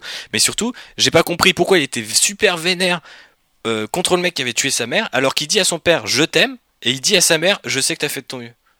On est d'accord qu'il dit ça? Il dit pas à sa mère je t'aime. Et c'est- du, du- du coup, j'ai dit mais c'est quel est le propos quoi justement, enfin ça c'est un peu le trauma aussi qui va l'habiter, c'est que à son père, alors qu'il lui avait jamais dit, il- enfin c'est comme ça que je comprends la scène, Mmh. il avait jamais dit à son père qu'il l'aimait, mais euh, Non, il la- dit- dans, dans cette scène, il dit à son père qu'il l'aimait. Oui, mais c'est le moment où il répare son trauma. Il corrige le trauma. ouais. Il corrige son trauma. Ouais, mais du coup, ça veut fait. dire quoi? Ça veut dire que du coup, euh, il l'avait quand même dit à sa mère que euh, non, il l'aimait pas trop? Mais parce que avec les regrets, il voit que lui il est devenu comme son père et que, enfin tu vois toute cette Mmh. toute cette relation qu'il mène Ouais, avec lui, de la mère sacrifiée euh, parce que c'est la femme derrière le grand. Ouais, père, en elle a fait son vois. mieux dans le sens où elle a pas réussi à le, à le changer du chemin qu'a emprunté son père. Quoi. D'ailleurs, tant, qu'on est appuyé sur cette scène et tout, je me demande ce que Howard Stark, quand il est avec sa femme et qu'il part aux Bahamas, pourquoi est-ce que dans sa voiture, il a genre une valise avec quatre sachets de sérum de super soldats euh, Ouais, c'est pour ça, c'est une mission secrète. C'est une mission secrète, ouais, Oui, c'est ça, c'est la, couverture à chier. Et Hank l'avait bien dit, hein, il faut pas se méfier des Stark. enfin, il faut, il faut pas se fier aux Non, Stark. puis d'ailleurs, cette scène avec euh, Junior jeune en termes de montage, la transition avec le passage d'avant est absolument immonde. Ouais, c'est Je sais pas bizarre. si vous avez fait ça, mais le- donc on, on sort à peine de la scène, je crois, de, Bah, de- l'explosion. euh, La scène du 16 décembre au Lagos. 91, mon Voilà. anniversaire, je suis content. euh, Et d'un seul coup, l'entendre t'as- d'un d'entendre seul dans coup, le t'as film. espèce de musique classique avec cette nana qui est au piano. Et... Non, c'est Ouais, pas la musique classique, c'est- la musique Ouais. du logo. Enfin, c'est la musique de la pub carte noire. C'est ça. Ouais. Ah, globalement, I tous les cinéphiles de. France connaissent parce que c'était le sponsor du journal du cinéma. Fuck, qu'est-ce que c'est que ce truc dégueulasse quoi. Et ça, en fait, Mais ça souvent, fait il y un peu des- l'aspect euh, BVS. Moi, ça m'a fait un peu penser à BVS en l'occurrence. Sur le côté, on vient de tab- on aborde un truc, le Le film montage de ça, abrupt. euh, Et d'un seul coup, bam, tu pars sur Stark en train de faire euh, son truc dans son coin. Et... Ouais, mais à la rigueur, j'aime bien un cet effet, genre ça te sort, et puis ensuite quand tu vois que c'est une conférence, tu reviens dans le film. J'aime bien ce d'autant genre de plus, truc. euh, c'est d'autant plus pratique que c'est la seule scène qui est pas introduite en termes de location par cette grosse typo euh, blanche gimmick où tu sais pas non plus quand c'est ce que ça se passe et quand tu vas donner Junior jeune tu dis what? Attends tu dis pourquoi est-ce que d'un coup, moi je me suis n'y a pas eu dit, vous avez flashback, oublié votre unité de localisation pour qu'on se repère et en fait non c'est un effet et Mais parfois, ils oublient quand même. te force à comprendre direct Mais que c'est un effet Mais, d'accord c'est un moi, peu, un peu oui, comme Batman vs Superman, j'ai trouvé que pas mal de scènes dans la première heure s'enchaînaient un peu laborieusement. Il y avait un peu un côté euh, mécanique en fait. Genre, ok, maintenant on a besoin de cette scène. Un peu ce que j'appelle une écriture post-it où tu vois les mecs qui ont posé tous leurs post-it sur le mur de genre maintenant il nous faut ça, maintenant il nous faut ça, et cette scène avec ce perso-là, etc. Et du coup, il y a ce côté un peu enchaînement euh, mécanique qui fait que voilà, ça paraît pas très euh, fluide quoi. Marc sur quoi tu voulais revenir on t'entend plus depuis tout à l'heure Euh, j'ai perdu le fil de mes pensées en fait. Non, mais j'étais, j'étais assez d'accord. La comparaison avec Batman contre Superman, moi, ça m'évoque un truc, c'est que si les gens se parlaient, tout simpement, on résoudrait tout un tas de conflits. ça c'est clair Parce que dans Batman ça, contre Superman. Je suis ça, Team Batman Mark. commence à taper Superman alors que le mec allait lui demander de l'aide, il commence sa phrase et il s'en Et là, finalement, c'est un petit peu pareil. il faut Si pas le dire c'est un film d'adulte Si les mecs s'étaient deux minutes pour avoir une des bonne enfants, vraie discussion, un peu, euh, voilà, euh, poser vos arguments, discuter tranquillement, et puis bah, dans ce cas-là. C'est on- ça, ça prend deux secondes. Je veux dire, il y a des gens qui s'envoient des textos pour dire eh, Peggy Carter elle est morte. Ils pourraient envoyer un texto pour dire genre on a trouvé cette photo, ce truc là ça paraît chelou, je pense que c'est un coup monté, le mec c'était pas machin, etc. C'est vrai que si tu veux vraiment, Non, non, tu veux aller dans à la plus bloquer, bonne analyse, tu défonces Ah, le film parce qu'il est, il est taré d'incohérence. Eh non, il c'est l'a bloqué, c'est super Parce que galère c'est quand quelqu'un te bloque sur Twitter, tu veux voir ses tweets, tu c'est peux plus rien. D'ailleurs, la, la scène de blocage est assez dingue. C'est Captain America qui lui explique le truc, et là, le personnage le plus verbeux de toute l'histoire du Marvel Studios balance Oh, give me a break Et, et- et Tony Stark se barre, de- enfin, limite se barre de la conversation, et était là, genre. Ah, c'est bien foutu toutes cette les montée scènes- en frustration euh, de Tony Stark au début qui lui-même en fait signe les accords mais le signe parce qu'il est dans une phase de sa vie où ça va pas bien. D'ailleurs il, il manque clairement une bouteille de tease à ce moment-là parce que ça aurait été intéressant de mettre Ouais, un, mais ils- un Downey Junior qui revient à ses vieux démons et tout Mais ouais, par Disney rapport à a mis un moratorium sur l'alcool globalement. Bah donc oui. ça- Eh oui, c'était avant ça. C'était c'était l'époque Paramount. Euh, Quand tu auras un Iron Man euh, rated R euh, dans 30 ans. Sur quoi revient-on, messieurs, sur cette fabuleuse blague de, Downey Junior qui passe le quatrième mur. C'est horrible ce que je vais dire, mais moi le premier, quand Tante May apparaît à l'écran, j'étais là genre vraiment genre wow mon dieu, oh mon dieu, j'adore ce Spider-Man, c'est mon incarnation préférée quoi. Qu'est-ce que c'est que cette Tante May de l'espace? J'ai du mal à Avec croire être la tante qui est en mode célibataire avec son cocard et tout, qui arrive dans ce petit appart du Queens, puisque donc voilà ce qu'on vous disait pas tout à l'heure, mais euh, Peter Parker habite dans un appartement maintenant et plus dans une maison euh, un peu euh, un, un peu de banlieue, de proche banlieue américaine. Et euh, et avec Tony Stark qui, qui donc euh, te- t'éclate ce quatrième mur à plusieurs reprises Mhm. pour, euh, pour faire des blagues euh, au troisième degré sur, sur la- l'attractivité de Tante May, je trouvais ça mortel. En fait, avec Tony Stark, ça passe quoi. C'est ça qui est génial, c'est-à-dire que c'est la, la réflexion de, comme souvent chez Marvel Studios, euh, on parlait du titre du prochain Spider-Man, tu vois, c'est euh, récupérer euh, ou le You're Welcome de Guardian of the Galaxy, tu vois, c'est un peu l'opinion du fandom, le récupérer, le transformer en un truc réel dans, au sein de cet univers ou dans le marketing. Et là, j'ai trouvé ça assez génial que ce soit Tony Stark parce que c'est complètement cohérent avec le personnage, tu vois. Avec un autre perso, j'aurais trouvé ça chelou de la même manière que je trouve ça chelou que, que Captain America embrasse Sharon Carter. Euh, façon Chris Pratt, euh, Chris Pratt euh, embrasse, euh, euh, j'ai oublié son nom. euh, Saldana. non, euh, je pensais à merde à, à Jurassic World. Ah, tu sais, c'est, c'est- c'est- c'est- ouais, Pourquoi, voilà. pourquoi, pourquoi les sujets qui fâchent Ouais, non, non, mais je suis d'accord avec toi, mais. Vous lancez pas sur Jurassic World, s'il vous plaît, on en a fini avec ce film. Non, non, mais c'était, dans- la- c'était la- dans la la- gratuité du bisou, tu sais, où t'es là, genre, mais putain, vous êtes pas deux, quoi. Cela dit, c'est suivi peut-être du gars qui moi m'a fait le plus marrer. Le qui gag est désamorce un peu, ouais. la, tête de de Ouais. Ah ouais, non, non, si, et de Bucky qui sont en mode genre Ouais, non, acquiescement comme ça. Ah putain, tu viens de détruire mon argument parce que je me souviens avoir rigolé tellement fort sur les deux mecs, les deux bros en mode. Surtout Bucky, quoi. C'est le moment où- Oui. Ouais, c'est le seul le moment le où mec t'as- redevient humain. quoi, C'est tu sais, clair. tu vois, Comme on le disait tout à l'heure, déjà, il y a la réplique de Il était temps qui effectivement souligne le côté absurde de la scène et effectivement le regard Et d'Anthony sachant Mackie et des autres qui est. Sachant qu'avant, il y a la blague du siège aussi qui est hilarante. Genre, Ouais. tu peux bouger Oui, ton oui, oui. siège? Non. Ça, et c'est même très Chris bien, ouais. Evans qui deux fois alors on avait le coup dans ils ont c'est une obsession ou un pari entre les Rousseau et Chris Evans mais pourquoi est-ce qu'il conduit tout le temps? Genre à un moment donné t'as Ouais, ce quand il passage sort de la super stylé de la Deux-Deuche, là, course poursuite où les trois super soldats globalement courent plus vite que les bagnoles euh, qui sont dans le Ouais, tunnel c'est et lui il s'arrête quand même prendre son Hummer pépère tu vois il fait bon ah, c'est mieux quand même je suis Captain America autant avoir un peu d'Amérique parce les que mecs C'est une Audi Q7 et que c'est la classe. ouais ouais voilà c'était la, la petite caution Audi euh, de pas, Marvel Caution c'est que des Audi. mais oui mais c'est ils un gros- euh, un gros numéro un en de- fait. de- C'est un film EuropaCorp en fait. Et euh, non, non, mais attends, Audi, c'est- ça fait longtemps, hein, tu sais, dans Iron Man 3, il force tellement sur l'Audi. euh, de- Non, mais l'air 8, ça date du premier Iron Man. Ouais, hein. oui, c'est vrai, l'air 8, c'était le premier Iron Man. Et, hum, et je, sais- bref, je sais plus où je voulais en venir. Mais C'était classe. Le- La scène du. La scène de course-poursuite là, elle est chambée, je trouve. Ouais, Ah, si, c'est ça, Le c'est fait lui, qu'il conduise. lui au volant aussi, donc dans son, dans son, sa bagnole, euh, sa, sa espèce de, de, de Dash là qu'il a, euh, du film où tu le vois à un moment, avec ses muscles, avec Anthony Mackie à côté, les mecs ils ont pas du tout la place de rester dedans. Quand il descend de la caisse, t'es là, t'es un peu gêné pour lui. Je repense à un truc super stylé dans cette course-poursuite, c'est quand moment, ils sont à un niveau de la route, ils descendent au niveau suivant.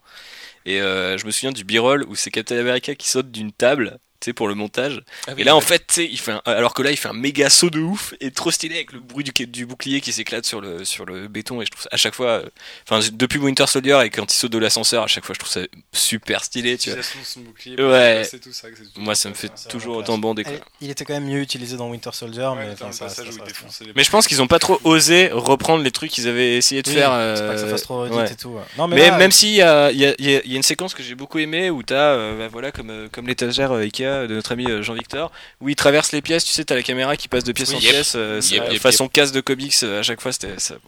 Le moment où tu Ah, vois voilà, le production euh, design de, de port avec les, les, les fausses- Ça, j'ai bien aimé, voilà. La cam qui va. En qui se balader. à un truc en parlant de casse de BD, t'as aussi bah, notamment dans le duel final entre Tony Stark et euh, Steve Rogers, la scène avec l'espèce de travelling latéral qui finit sur l'image hyper iconique Oui, euh, où oui, il ouais. pousse le bouclier. euh, Mais alors pourquoi la cadrer au milieu de deux trucs en béton global- ou c'est pour avoir une un case. vertical. Ouais, mais alors une euh, case, elle a pas des gouttières c'est comme c'est épaisse de 3 Ouais. mètres, tu vois.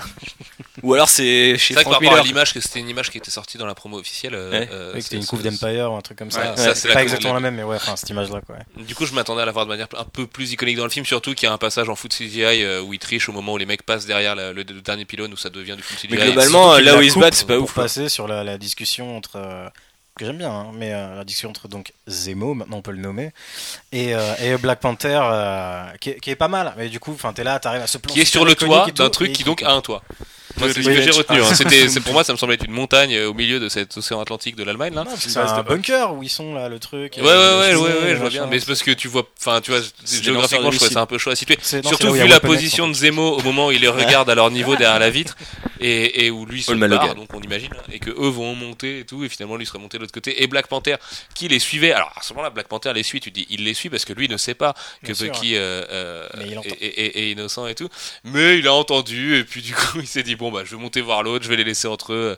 Des fois que ça parte pas trop en couille, euh, ils risquent En pas même de temps, mourir, vu représentent c'est une forme de neutralité, tu vois, dans le film, je trouvais ça assez intéressant qu'ils laissent faire leur bail tranquille et Oui, qu'il il est aille voir. C'était- euh, je parlais plus de la justification de pourquoi il en arrive là, tu vois. Oui, puis il est venu pour se venger de ce mec-là précisément. Moi, je pensais qu'il ça. allait débarquer et de manière dramatique Mais chez je- Bucky en fait. Tu vois, sans chercher ou euh, ou euh, se dire tiens moi il est affaibli, bah lui il arrive derrière et puis je sais pas il lui tord la tête par exemple, tu vois un truc. Ouais, non, je sais pas. Et, et après les autres ils le font. Au fait, il était innocent. Moi, ça me paraît cohérent dans le sens où s'il apprend ça et qu'il est censé représenter une forme de neutralité euh, dans le sens noble du terme et que en plus euh, c'est euh, les deux gros impérialistes qui se battent. moi, je suis pour la liberté. Moi, je suis pour la sécurité. On se bat. Ah, ma mère s'appelle Martha. Lui, il est là genre. Euh, bah, pff, franchement, moi, en Afrique, on est peace, on est chill, on règle nos comptes avec le Black Panther ou avec mon père le roi. Tout le monde le kiffe. on Donc, euh, moi, je pardonne mes ennemis, moi, mon frère. À la fin c'est clairement Captain Wakanda quand même. hein. Ouais. Enfin, le mec a une aura de Captain dit, America. il pardonne Black, ses ennemis, mais, lui aussi, il est coupable du même truc qui est que genre, ah, j'ai envie de me venger, donc du coup, j'écoute pas une seconde, euh, question de savoir s'il y a un coup monté, il y a pas de coup monté, c'est genre, Ah, mais- non, non, c'est Bucky, mais il a coup- tué mon papa, Oui. alors il faut absolument que je le Ouais, tue, mais à la rigueur, il réagit, tu vois, au sein du film, vu qu'en plus on connaît pas Black Panther et tout, il réagit dans l'instant. C'est-à-dire qu'au Oui, moment oui. où on le voit, d'ailleurs, Chadwick Boseman le joue pas mal du tout, tu vois, le fait qu'il euh, il se jette sur son père et tout, et direct, t'as compris, avec euh, le petit dialogue, qu'ils s'entendent pas forcément hyper bien, mais qu'il est quand même super, qu'ils sont super fiers l'un de l'autre. Et du coup, moi, direct, j'avais un affect et je me dis, ok, il va le défoncer, et en plus, derrière, ça te met une échelle de puissance quand tu, Mm. toi, tu vois les coups de pied qu'il met, euh, les, Non, le petits bon. hein. enchaînements au sol, c'est assez, assez dingo. Et du coup, après, progressivement, tu sens qu'il redevient ce qui est censé être le Black Panther, cette espèce de le Black Panther, quoi. C'est l'arbitre, quoi, en fait. Et je trouvais ça assez, assez chouette la façon dont Le moment avec sa sœur euh, super bien en foreshadowing qui donc était coupé au montage hein, de Age of Ultron puisque vous vous souvenez de cette fameuse scène où elle était dans la grotte où se trouve Thor qui finalement servait à teaser euh, Thor Ragnarok qui d'ailleurs sera sûrement la première apparition de Thanos euh, un peu concrète Thor Ragnarok on n'en parle pas mais Avengers Age of Ultron te fait clairement comprendre que Thor Ragnarok c'est euh, il va venir chercher les pierres et le gant à Asgard et après il a plus qu'à récupérer celle sur le front de vision et puis c'est Mais il y a deux gants. Infinity War quoi. Oui, c'est vrai qu'il y a l'histoire de des deux gants, gants enfin, aussi, ouais. Le la manière dont ils ont essayé de finalement improviser leur truc par rapport aux pierres de, Oui. de l'infini et tout, et genre, quand tu sais comment c'est vraiment le- fait pour de vrai tu fais, Le cube, c'était ça, et en fait, dans le et en fait la- aussi, le, le, set truc de pas Loki bleu, il est bleu mais voilà il est jaune en fait. Ah, c'est mieux comme Et ça. l'éther, en Ils fait, ont c'est rethématisé la pierre, c'est génial. Ouais, ça c'est un peu le bordel et tout. Non, mais sinon pour, pour revenir à cette fin, je, en fait je, suis- je suis un peu partagé parce que à la fois j'aime bien qu'il y ait une espèce, encore une fois, comme je disais tout à l'heure, de, cohérence thématique globale avec les motivations du personnage de, de Zemo, donc qui est de se venger par rapport à ce qui s'est passé en Sokovie, donc qui colle avec euh, Star qui veut se venger, qui veut Mais venger pas que. ses Le mec t'explique et, aussi euh, qu'il est aussi chaotique. Et que ce qu'il veut, c'est voir un empire tomber et voir les Vengeurs s'arrêter parce que ça le fait bien marrer. Oui, mais ça reste avec le côté euh, fuck l'interventionnisme des Avengers, vous avez niqué mon pays, mon petit pays d'Europe de l'Est, euh, etc. ça et tout quoi. Après, en même temps, il y a, du coup, je trouve que ça fait aussi un truc un peu petit pour le côté super méga manipulateur de Zemo dans le film. Euh, C'est pas trop si comment il peut en arriver là, quoi. C'est. Attends, il a une perruque, a une photo, il fait passer Bucky pour le truc. Heureusement, il y a les accords qui se sont signés, machin, qui fait que l'équipe elle est divisée, qui fait que. Mais moi je me demande si euh, tu vois le- tout le délire euh, tu vois avec euh, Ross la fin alors Ross euh, Martin Freeman tu sais le, le dialogue euh, moi je pense que ces deux personnages là vont être liés euh, dans Black Panther ou dans un autre film parce que t'as limite un feeling entre les deux en mode ah ouais tu penses que j'ai perdu ou pas? Parce que toi t'es contre les Vengeurs on peut peut-être s'arranger on va faire une petite manipulation Non, non, non, pour moi, ça c'est juste la... Ouais. Pour moi, c'est juste la scène qui lance le fait que euh, il sait très bien que Steve Rogers va aller au raft récupérer ses poteaux et que ce sera le geste de trop et que euh, si la Civil War est finie, c'était que la première bataille d'une guerre euh, idéologique. C'est pour, durer, euh, alors, et, et alors à ce moment-là, du coup, euh, pour, il faut absolument un Iron Man 4, quoi. De quand, de quand est-ce qu'on va parler de Mais ça moi, je sais même pas s'il le faut parce que Non, non. tellement ils sont pas foutus. euh, Bah, le statu quo, ça peut pas être d'a- d'a- euh, d'aller Secret au fond de Avengers versus des euh, risques New Avengers. prendre quoi. que- Oui, maintenant tu as des films exemple. qui sont complètement autres. Avoir un Iron Man Tu vas 4 avoir juste pour avoir un mort en fait, c'est ça l'histoire. Bah non, Parce mais qu'on l'a pour... pas eu là. non, mais pour c'est- pour avoir les conséquences. C'est pas- Ouais, c'est pas- c'est pas pour le moment. Où finalement, on- les conséquences de l'absence, de la destruction du Shield, on les a jamais eues. Attends, dans Agents of Shield Non, je déconne. c'est ce que j'allais dire en fait. C'est le truc. Voilà, on là- s'en bat les couilles. Le Secret Avengers, ça pourrait donner un truc cool. Il faudrait un film intermédiaire entre celui-ci et euh, Et Infinity, Infinity Wars. War. Ou alors, pour moi prennent sera Spider-Man Black Panther, je les vois pas Ou alors, De toute façon, les slots sont trop courts Non, maintenant. c'est ça. donc, De euh, toute façon, je pense qu'il n'y a, il y a plus rien de. Il va y avoir peut-être quelques trucs, je, je sais pas, hein, je- peut-être à la fin de Thor Ragnarok ou un truc comme ça pour préparer euh, Infinity War ou à la fin de Guardian de la Galaxie 2. Mais sinon, là, je- les, les- les trucs sont. Enfin, il suffit qu'ils disent que tous les films qui arrivent maintenant, là, Black Panther, euh, Doctor Strange, euh, Spider-Man, etc., qui se passent tous en même temps. Pour que au moment où commence euh, Avengers Infinity War, en fait, ça se trouve, ça a commencé genre trois jours après la fin de Civil War, quoi. Tu vois Et donc tu commences sur ce nouveau statu quo avec Ouais, les mecs qui ça. se font évader du raft, euh, l'équipe d'Avengers où ils sont quoi Ils sont arrivent trois pas hein, sur la maintenant, euh, temporalité. hein. ils sont Marvel Studios, ils font un an égale un an dans leur univers, quoi. À chaque fois, quoi. Ouais, Ouais, c'est ça- oui, là où c'est problématique, c'est qu'effectivement. Bah, à part sur la phase quoi. À la fin de Winter Soldier, on dit le shield est pété, ils sont tous partis au coin de coin de la planète, euh, ils ont chacun leur truc. euh, Lui, il va chercher Bucky, et tu te dis, mais attends, comment ça a commencé Avengers 2 Et que le film ouvre, ils sont tous ensemble, ils sont euh, dans un espèce de nouveau shield et ils s'en battent les couilles. Tu te dis, effectivement, les Pas conséquences. Shield, de- ils sont dans la Stark Tower quoi. Enfin, Oui, dans non, ils sont, dans la Stark Tower, mais tu sais, ils ont des moyens de fou avec des jeeps, des soldats, des machins, sais pas d'où ça mais en même temps, c'est. c'est- Stark Voilà, c'est Stark. c'est il y a même un une réplique. tu vois, Non. Il y a même une réplique où il dit moi, Privatise, je fais juste euh, payer pour payer tout quoi tu vois et ouais effectivement ça rejoint un peu ce qu'il disait dans Iron Man 2 qui est genre j'ai réussi à privatiser la paix dans le monde ouais. quoi tu vois. Mais bon, tu vois, sur le côté, euh, il partait chercher Bucky en loose day. euh, ça oui. machin, euh, il part à la fin chercher Ils sont, Bucky sont il super balèzes pas dans euh, Avengers en autodérision là-dessus d'ailleurs parce que tout le monde s'était un peu foutu de leur gueule sur la scène post-générique où Bucky apprenait l'identité de Cap au musée là. Et il y a plusieurs blagues là-dessus qui passent par les persos qui sont un peu la caution méta de faire des blagues pour les fans euh, type Falcon tu vois qui lui dit ah bah oui c'est sûr t'apprends ça en lisant un musée connard. Et euh, ou, ou Hawkeye qui te dit euh, putain mais moi j'avais prévu d'aller skier avec mes gosses et vous faites chier vous avez pas vu je vous ai montré que j'avais une petite baraque pépère à côté arrêtez de m'appeler pour ça vos marche conneries bien en fait.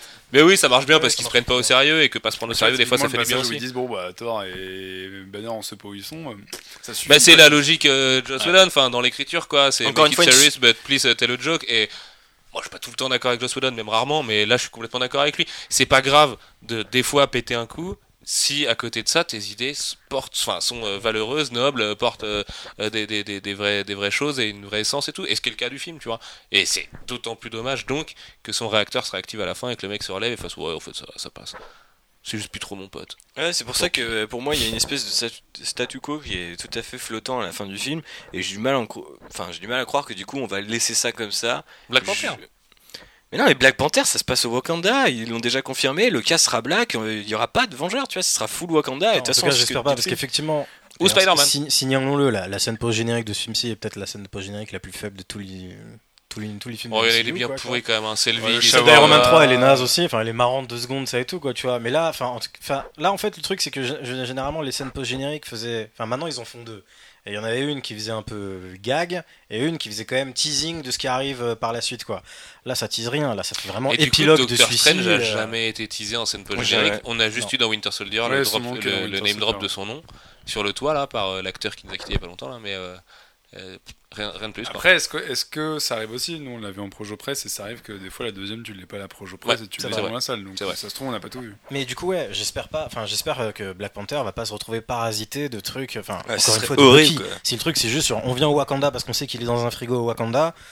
Stop avec Bucky, il y en a marre, moi j'en veux plus quoi. C'est Tu vois en fait finalement je suis il faut vraiment, frigo enfin, il- il, faut qu'il là, reste euh, en glaçon là. Là c'est plus possible. Ouais, non, ne non, le ressortez pas. quoi, tu Je vois. répète. Parce que il si est c'est à chaque fois le retour de Bucky qui va être dire un qu'il est peu touchy, un peu Vegeta, et il faut lui remettre euh, les idées en place pour que le mec revienne. euh, non, c'est pas possible. C'est pas Surtout que Black Panther, il y a un milliard de trucs à raconter Ah, autour ouais, et tout. Enfin, mais- sauf si effectivement ils avaient tué euh, Steve Rogers et que Bucky devenait Captain America ou un truc, ou Falcon, ou enfin je sais pas, mais que. Et du coup il rejoignait l'équipe quoi. S'il était guéri avec les fameuses, euh, le, le fameux truc anti-trauma que Stark montre au début du film, ça vraiment, pour le coup, d'un point de vue scénaristique, ça ressemble vraiment à un implant et le fait que ce soit pas utilisé à la fin me parut vraiment étonnant. Mais parce que je pense qu'ils que, en, en- en termes pratiques, ils l'ont juste utilisé pour qu'on Ouais, ait la- pour montrer la- cette espèce de trauma avec la et- mère de Stark qui n'existait pas euh, depuis 10 films. Si t'enlèves la scène, enfin le film est complètement caduque à la fin, il devient Batman vs Superman. euh, Martha, Ouais, ouais. euh, coucou, euh, tu veux parler? Non, je suis un ado. quoi. Mais du coup, ça paraît un peu artificiel. À la limite, elle aurait- pu servir deux objectifs et ça aurait été euh, un peu plus payant, quoi. Mais c'est là où je me demande vraiment, parce qu'on a quand même affaire à des gens intelligents, tu vois, et puis qu'ils l'ont prouvé avec Winter Soldier, même si c'est vrai que ça simplifie à mort les trucs de Brubaker et tout, quand même, il y avait quelque chose. Comment les Rousseau peuvent Enfin oui, bon, c'est aussi des faiseurs qui savent dire oui à Feige et qui sont heureux de leur boulot, donc évidemment que les concessions ils vont les prendre et qu'ils vont livrer le film à la fin, mais que ce soit la question du mort ou, ou cette question-là de Bucky qui du coup est quand même le mec qui se fait le plus, il a quand même des raisons de d'être terroriste si si, euh, si tant est que c'était lui, tu vois, parce que personne ne l'aide le mec, Euh, il est comme Cap, tu vois, il revient, il vient du passé, euh, il a une vie euh, complètement merdique et tout, et, et les gars qui soi-disant ont le cœur sur la main euh, et qui développent des technos qui pourraient lui sauver la vie, euh, en ont rien à foutre de lui. Et, et, et, et c'est vrai que quand t'es les Rousseau, je pense que c'est emmerdant parce que tu fais un arc narratif complet sur ton perso et t'as tellement de cahiers des charges qu'on dit bah non, on va pas faire ça, mec, laisse tomber, fous-le dans un congélo et puis on le ressortira plus tard. Ouais, C'est un peu pratique, pour quoi. Infinity War. À un moment donné, il y aura besoin Ah, d'aide. dire, bon, il faut ah, toute l'aide. ah, C'est- ça me fait très peur. Et d'ailleurs, ça me faisait très peur depuis Cap First Avenger. Je me souviens au podcast à l'époque, j'avais dit j'espère que Sébastien Stan est, tombé et bien mort et qu'on le reverra pas. Bon, finalement non, évidemment, c'était Sébastien Stan. euh, son nom euh, parlait pour lui, mais euh, j'espère qu'ils vont pas faire de Bucky le Deus Ex Machina de l'univers Marvel parce qu'on est parti là-dessus. C'est le troisième putain de film sur Bucky. Aucun autre personnage secondaire n'a le droit à trois films avec euh, avec euh, au- au- autant de autant d'attention parce que évidemment t'as War Machine en plus de films que Bucky. Sauf que War Machine sert à rien. Depuis le début, il ne sert à rien. C'est la caution et une deuxième armure quoi. Et, euh, et ça fait un- ça faisait un autre personnage qui volait avant. Iron avait 50. Patriote, mon pote. Eh Iron oui, Patriot. là, il était bien. Et, et là, du, ouais, c'est vrai. Et hum, avec Bucky, ça fait super flipper quand même, euh, tout- toute C'est la qu'il lui seule porte, raison de le foutre dans un frigo. S'il voulait pas le ressortir, tu le tues et justement, ça aurait été une fin plutôt émouvante de, à ce film-ci. Ça aurait pu être genre, ils se battent pour lui, mais au Ouais, mais c'est le problème de studio, c'est qu'au moment, en- de, au moment de faire des choix forts, en fait, ils préfèrent ne pas les faire. quoi. Ah non, mais clairement Parce pas. que de toute façon, ça marche, de toute façon, ça avance dans le temps et qu'ils n'ont pas prévu de s'arrêter, même si c'est vrai qu'après 2020 et Infinity War, il y aura une vraie remise en cause quand même de ce qu'ils feront euh, par la suite. Bah Je moi j'y crois que- de moins en moins en fait.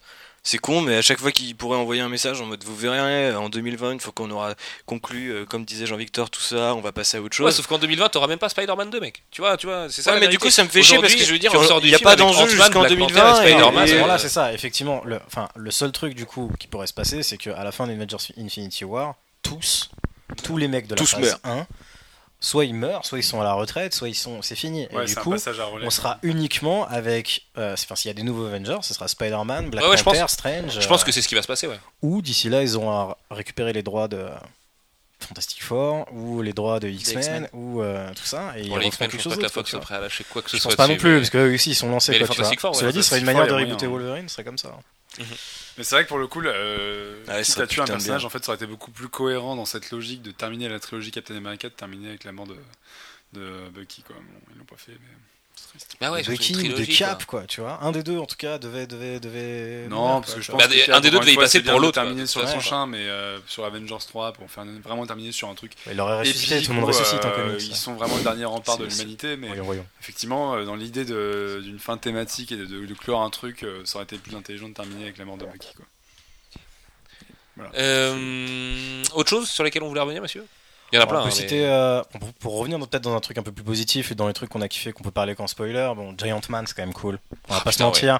C'est l'une des Ah, L'inertie ouais. du perso et tout, c'est malin. Voilà, ouais, ouais, tout Et est, tout putain est, tout est- Putain, j'avais oublié cette vanne, les mecs, la vanne de l'Empire contre-attaque, Oui, la meilleure vanne voilà, de l'univers. Mais putain, mais c'est déjà Star Wars existe dans le dans le MCU, c'est con, mais moi, en tant que nerd absolu, ça me plaît de savoir ça, quoi. old movie? Ah, tous ces trucs-là, les trucs avec genre les mecs, mais il a quel âge du coup tu sais, putain, t'es là, c'est c'est fabuleux quoi. Surtout quand tu le comprends Bah, le côté direct méta. contre-attaque et que tu le vois comment ça tourner, tu fais oh là là là Puis le là, côté ça vient, méta ça du vient, truc, la quoi. blague du Spider et tout. Bah, Spider-Man fait déjà une blague méta dès son- sa première apparition dans le MCU, quoi. C'est assez dingo, quoi. trop beau, Je trouve ça génial. Trop trop. Non, c'est bien le fait, voilà, le fait que ce soit euh, de la, une technologie Stark qui, qui serve le, le costume de Spider-Man, ça a du sens. Ça, c'est très bien Et du coup, ouais. c'était bien le bon, le vieux costume qui avait été utilisé Exact, par les... parce et- que je et le siège- et le siège histoire du aussi, truc sac contre à des frères dos, Rousseau. ouais, ouais, ouais. Et euh, le- donc qui était un vrai conte des frères Rousseau qui avait effectivement balancé les images où euh, les lunettes étaient bien les lunettes du premier costume. Et le siège, c'était le siège, euh, un siège euh, de là où ils combattent Zemo à la fin Mhm. et tout. Enfin, tout est dans dans le film en fait. C'était Yep. assez génial. Ils sont bien ces petits Rousseau, faut, faut les surveiller. Et beau caméo d'ailleurs de. Alors attends, c'est lequel? C'est Joe? Oui, c'est Joe Ouais, c'est celui Joe. avec les lunettes, je crois. Ouais, c'est ça. Donc, Il est où son caméo Ah, j'ai pas capté. C'est le Bah, mec c'est le mort mec dans la qui est- baignoire, euh, c'est lui qui est mort par euh, Ah, brûle, ok, en fait. ok, ok, ouais. Non, mais ce qui est génial, c'est surtout le caméo du mec de Communauté, le. Oui, le, le Dean. Euh, Le Jean, Dean, euh, le Dean de Community, putain. Qui joue le Dean d'ailleurs dans, dans ouais. celui-là, il joue le Dean. Ouais, c'est le mec qui lui a MIT, demandé une rallonge de budget pour l'éducation et tout. Donc le même genre de vanne. Ça fait plaisir de voir le cast de Community qui est toujours là, quoi. Il n'y a, pas- y a pas Danny Pudi, hein, il est plus là, il, bosse au Shield encore, enfin ce qu'il en reste. Petite déception que Zemo n'ait pas euh, de vrai rappel de son look quand même assez mythique euh, À part des comics, quoi. Disait, euh, non, euh, Ah, non, Oui, c'était un peu une- espèce de un- un pull violet, violet, ouais. ouais. Un En fait, quand violet, tu le vois sur les espèces de photos de ouais, c'est un ancien euh, euh, des forces spéciales sokoviennes, et en fait, tu vois, il a, il a son en dessous de son espèce de gilet pare-balles, il a euh, le fameux euh, le fameux pull vert bien violet, tranquille. euh, Donc, j'ai trouvé que c'était euh, discret, mais mais tout, mais tout de même appréciable. Qu'est-ce qu'on a aimé d'autre? Mais franchement, moi, Ant-Man, il m'a- plié de rire avec son gag sur, euh, sur le, le camion d'essence, euh, le camion Non, puis de... il, garde, il garde sa dynamique. Ouais, en je fait, trouve ce ça qui est bien génial, avec un personnage comme ça, quand tu l'intègres dans autant de personnages, etc., c'est que euh, finalement ça fonctionne pas. Et là, je trouve qu'il arrive à garder son humour et à tout à fait euh, s'intégrer. Et en plus, c'est un des personnages qui, pour le coup, euh, est le plus utilisé dans euh, l'idée de mélanger ses pouvoirs avec les autres. Quoi. Notamment le, bon, le truc super con mais mythique euh, de se mettre sur la flèche de. La flèche de Hawkeye, Bon, ça, ça de Dieu, être. Un peu plus mythique d'ailleurs. Moi j'étais un peu déçu de la façon dont c'était fait. Même si j'ai beaucoup aimé le fait qu'il passe un petit peu de temps dans l'armure de Stark. Parce qu'on aurait pu Ouais. juste entendre la voix, Ouais. mais on a quand même vu l'intérieur. Je trouvais ça assez stylé. Non, non, mais vraiment, c'est ça, c'est ça qui, qui, enfin, qui fait que de toute manière, malgré ces soucis de scénario, malgré tout ça et tout, ça reste quand même Super divertissant. Ça reste au niveau de l'action, c'est quand même franchement C'est réussi. hyper ludique. Et euh, voilà, Mm. ludique, inventif. Il y a- Enfin, il y, y a des idées. Il y a constamment des idées. C'est comme il y a, il y a des C'est plus combats inventif mano à qu'un mano, Avengers, quoi. quoi. Oui, voilà. Il y a des, il y a des combats mano à mano, machin de ça. Mais il y a aussi après, voilà, euh, putain, Wanda versus machin, euh, Vision versus Intel. euh, même, dès, Euh, même dès le début, tu vois, l'idée de, de- du faucon ou de Wanda qui balance Captain à droite à gauche, qui fonce avec son bouclier, voilà. Ouais, surtout que Faucon qui a une espèce de petit drone. direct le, le fait de, de rappeler, enfin de- d'évoquer euh, pour le spectateur euh, que voilà du temps s'est passé, que Captain America a pris sous son aile euh, Wanda et que direct ils disent ouais comme à l'entraînement tu me balances par la fenêtre et tout. Mm. Moi ça me faisait un peu penser à plus récemment à Star Wars Rebels où ils utilisent les les force push pour se balancer les uns les autres au milieu des des, des, des- de hordes de Stormtroopers ce que je trouve assez génial. Et du coup j'étais un peu j'étais un peu refait par ouais, cet aspect un peu euh, addition euh, de- des différents pouvoirs mais qui avait déjà dans Age of Ultron pour la défense d'Age of Ultron hein, euh, Thor euh, qui frappait sur le bouclier de Captain America pour faucher avec le son euh, Ouais, les- des robots d'Ultron et tout. Oui, oui, mais qui était quand même, plus- enfin, euh, qui était limité à l'intro, mais je trouve que par la suite dans les scènes d'action, ça se voyait quand même un peu moins. C'est encore, il y avait voilà ce souci de euh, de mecs versus des robots, tout ça. Ouais mais justement c'était peu- contre les robots d'Ultron qui faisaient ça, tu sais que euh, Thor arrivait sur le enfin, tu sais, il se mettait comme ça avec le bouclier et puis pas Thor début, arrivait Non non, c'était euh, il me- semble que c'était euh, c'est un autre truc au, début avec le bouclier, mais je sais Ouais. plus je sais plus ce que c'était. Et puis tu sais ou, euh, ou alors c'est je confonds et c'est avec Iron Man et en fait il reflète le bouclier avec le bouclier, tu sais il reflète un laser pour euh, Ça, c'est Ah, dans le ça. premier, c'est dans le plan séquence du premier. Ouais, ouais. OK, bah je sais plus alors, je, je dis peut-être de la merde. Preuve que tous les Marvel se ressemblent. Euh. Anti-Marvel euh, de père en fils depuis J'aime pas euh, les comics, de toute façon. depuis Tim Burton. Mais du coup, ouais, c'est quand même. Euh, euh, ouais, euh, en, en conclusion, je dirais, je me demande quand même, du coup, même si j'aime bien les films solo, euh, maintenant que. Enfin, on va voir à quel point est-ce que les autres membres de l'univers Marvel peuvent intervenir dans les films solo à venir de la phase 3. Parce qu'effectivement, on se demande Sans à quel point ils ont. euh, 36 à chaque C'est ça, surtout. et sans que ça parasite trop, sans que ça fasse un peu les trucs qui posent des problèmes dans la phase 1, euh, et à l'inverse, sans qu'on se dise putain, mais ils sont où tous les autres, comme les films de la phase 2. Il y a un équilibre à trouver. Celui-là a un très bon équilibre en soi. Maintenant, euh, parce que c'est une espèce de, c'est officieusement un film Avengers, ouais. quoi. Voilà. Mais euh, effectivement, là, je crois que c'est Kevin Feige qui a annoncé qu'il y aurait d'autres persos de l'univers Marvel dans le film Spider-Man. Je me Bah, je pense comment, que c'est Tony Stark, etc. probablement. Je pense que Ouais, c'est Sans Tony Tony Stark. Stark, ouais. C'est super bizarre parce que dans le sens où euh, il leur coûte très cher. fait ce qu'il avait à faire, Juste quoi. un, un- un truc euh, que j'ai noté et qui est marrant, on a appris, là, enfin on a appris, j'ai appris il y a pas longtemps que le fait que son Hulkbuster s'appelle Veronica était un clin d'œil à Archie. Je me suis demandé si le fait que sa nouvelle IA s'appelait Friday, c'était pas une référence à Robinson Crusoe et le fait Si, qu'il si, soit seul pense, ouais. et c'est et que ce soit son vendredi à lui en fait son IA parce qu'il est perdu, il est seul et tout. Et à chaque fois bon c'est con hein, mais c'est comme le jeu des Mais des Friday était déjà hein. dans Age of Ultron, hein. Ah c'était Friday aussi dans Age Ouais, of ouais. Ultron. Ah pardon. C'est Justement, une fois que du coup il a plus de Jarvis, euh, tu le vois mettre une espèce de mini disque dans Ouais. un truc et c'est il y a Et marqué c'est- Friday dessus. Ah, ah oui, c'est vrai qu'il y a marqué Friday dessus, ouais, ouais, c'est exact. déjà elle qui parle et tout. Ouais. Ok, ouais, donc euh, bref. Eh oui, dans l'interprétation. d'ailleurs, euh, Oui. ça donne aussi une des meilleures blagues de. Oui, euh, multiples fractures localisées. Ouais, je les avais localisées aussi. ça aussi, c'était génial. Quoi. Ça marche bien ça. On a un peu réinjecté tous les, tous les styles de blagues des différents réals qui se sont succédés euh, sur le MCU. C'était assez génial. En fait, je m'attendais pas à- du tout à aimer l'humour de ce film et me dire Pareil. que c'est peut-être un des trucs qui gère le mieux. C'est le film qui a le la meilleure, euh, enfin les meilleures vannes en fait. Ouais, de- de- et le côté quoi. fun qui ressortait Par rapport des- aux vannes de Whedon premières, qui sont super light dans Age of Ultron et qui sont à la fin Ah, à la moi, limite j'aime- du. Pour le coup, je trouve Moi, que je trouve c'est pas si différent. Ouais, pareil, hein, je trouve que c'est vraiment Ah ouais un peu le même style. Je trouve que c'était un des trucs qui fonctionnait vraiment le mieux dans. dans c'est plus, c'est, c'est plus des vannes euh, de stand-up, euh, enfin du tac au tac, tu vois, avec des mecs comme Maki et tout dans, dans, dans, Ouais, c'est vrai qu'ils avaient pas War, et c'est pas gêne- forcément la même dynamique, mais. euh, qui me gêne euh, dans, dans Age of Ultron, là où je les trouvais plus forcés, tu vois, là les acteurs incarnent tellement le tac au tac, tu vois, tu mets Paul Rudd et Maki, enfin tu fais un film avec les deux, Ouais, bon, ouais. s'appelle Ant-Man, hein, mais euh, tu, tu- tu te marres forcément, tu vois, et, euh, Et moi, je pensais que Paul Rudd, en arrivant, il allait tout foirer, tu sais, tu vas dire, genre, ah, c'est nimp, le mec, il va être dans. Mais en fait, vu non, il qu'il est, trop bien. Ah, il- Je sais pas pourquoi le ça quotient de marche en fait. sympathie du personnage, même envers les autres Avengers et tout, c'est génial parce que tout le monde l'aime Ant-Man et tout le monde a Il envie est de l'aimer. un et- peu amené grossièrement, enfin pas grossièrement, mais bon, on le sort littéralement. Ouais, mais- Ouais, comme ça. tout Mais la phrase I know a guy, moi ça me fait marrer, tu vois. Oui, oui, Surtout que ouais. le, le gars c'est il là, tu en sais fait, que c'est Jeremy Renner et après t'as Ant-Man qui arrive et tout avec le coup du, du camtar. Mais non, parce que le I Know a Guy, c'est bien euh, Ant-Man, puisque c'était la scène qui était dans Ant-Man. plaît dans Ouais. Ant-Man. C'était la, le C'était la, la- la, la post-générique Deuxième d'Ant-Man. Ah, je pensais qu'il faisait un jeu moi avec le parce qu'on voit Jeremy Renner plutôt qu'Ant-Man. Ouais, mais c'est juste le montage, mais je pense, vu que c'était la même intonation, le même truc, je pense que c'est un rappel. à- Oui, bah moi je pensais qu'il voulait faire le rappel à Ant-Man et faire une feinte avec le fait qu'en fait ils appellent Jeremy Renner qui lui aussi Ouais, je pense est qu'il y a une petite feinte, ouais. tu vois, et, et D'ailleurs, on n'a finalement pas parlé- aussi Ant-Man a super sérieusement comme ça, Steve. Rogers qui connaît Renner quand même, justement, qui connaît Clint quoi. Oui, oui, c'est vrai. Oui, c'est vrai. Exact. Enfin, non, Maki le connaît peut-être pas, mais les autres le connaissent. Petite euh, conclusion, messieurs, chacun, je vous En propose de fait, refaire euh, un moi c'est Clint, tour de euh, on n'a pas été de- présenté. ok, je m'en bats les de, couilles. de bilan. Euh, je vais commencer si ça vous dérange pas, parce que moi je commence à me demander quand même si euh, ces histoires de cahier des charges, parce que c'est quand même le euh, mot qui revient le plus dans le champ lexical des, des, des critiques d'adaptation de comics ces derniers temps, c'est pas un vrai énorme problème qui se pose euh, euh, à la fois euh, bah, de facto, parce que bah, tu rajoutes des personnages, faut bien qu'ils apparaissent à un moment donné, et puis enfin, faut justifier leur absence sinon, donc là pour Thor ils ont pris la peine de le faire et tout, mais ça coûte des scènes, des scènes c'est long, du temps au cinéma c'est long, machin, ça- et donc quand t'as 40 trucs de cahier des charges, bah ça donne des des, des, des, des, des des charges longs comme le bras. Et au final ce qu'on disait tout à l'heure tu vois la, toute la storyline Bucky qui est obligée de se cacher derrière ce que Marvel Studios doit faire en tant que Marvel Studios avec son faux Avengers 2 Avengers 2.5 1.5 appelez-le comme vous voulez euh, en guise de Civil War. Et je suis comme toi, hein, j'ai vraiment hâte des films solo où on va revenir à des bases. Je crois que j'aimais bien, c'est con, hein, c'est naïf et je le pense pas vraiment, mais je crois que j'aimais bien l'époque où le cahier des charges c'était que le gentil gagne contre le méchant à la fin et que par contre il y avait une histoire au milieu.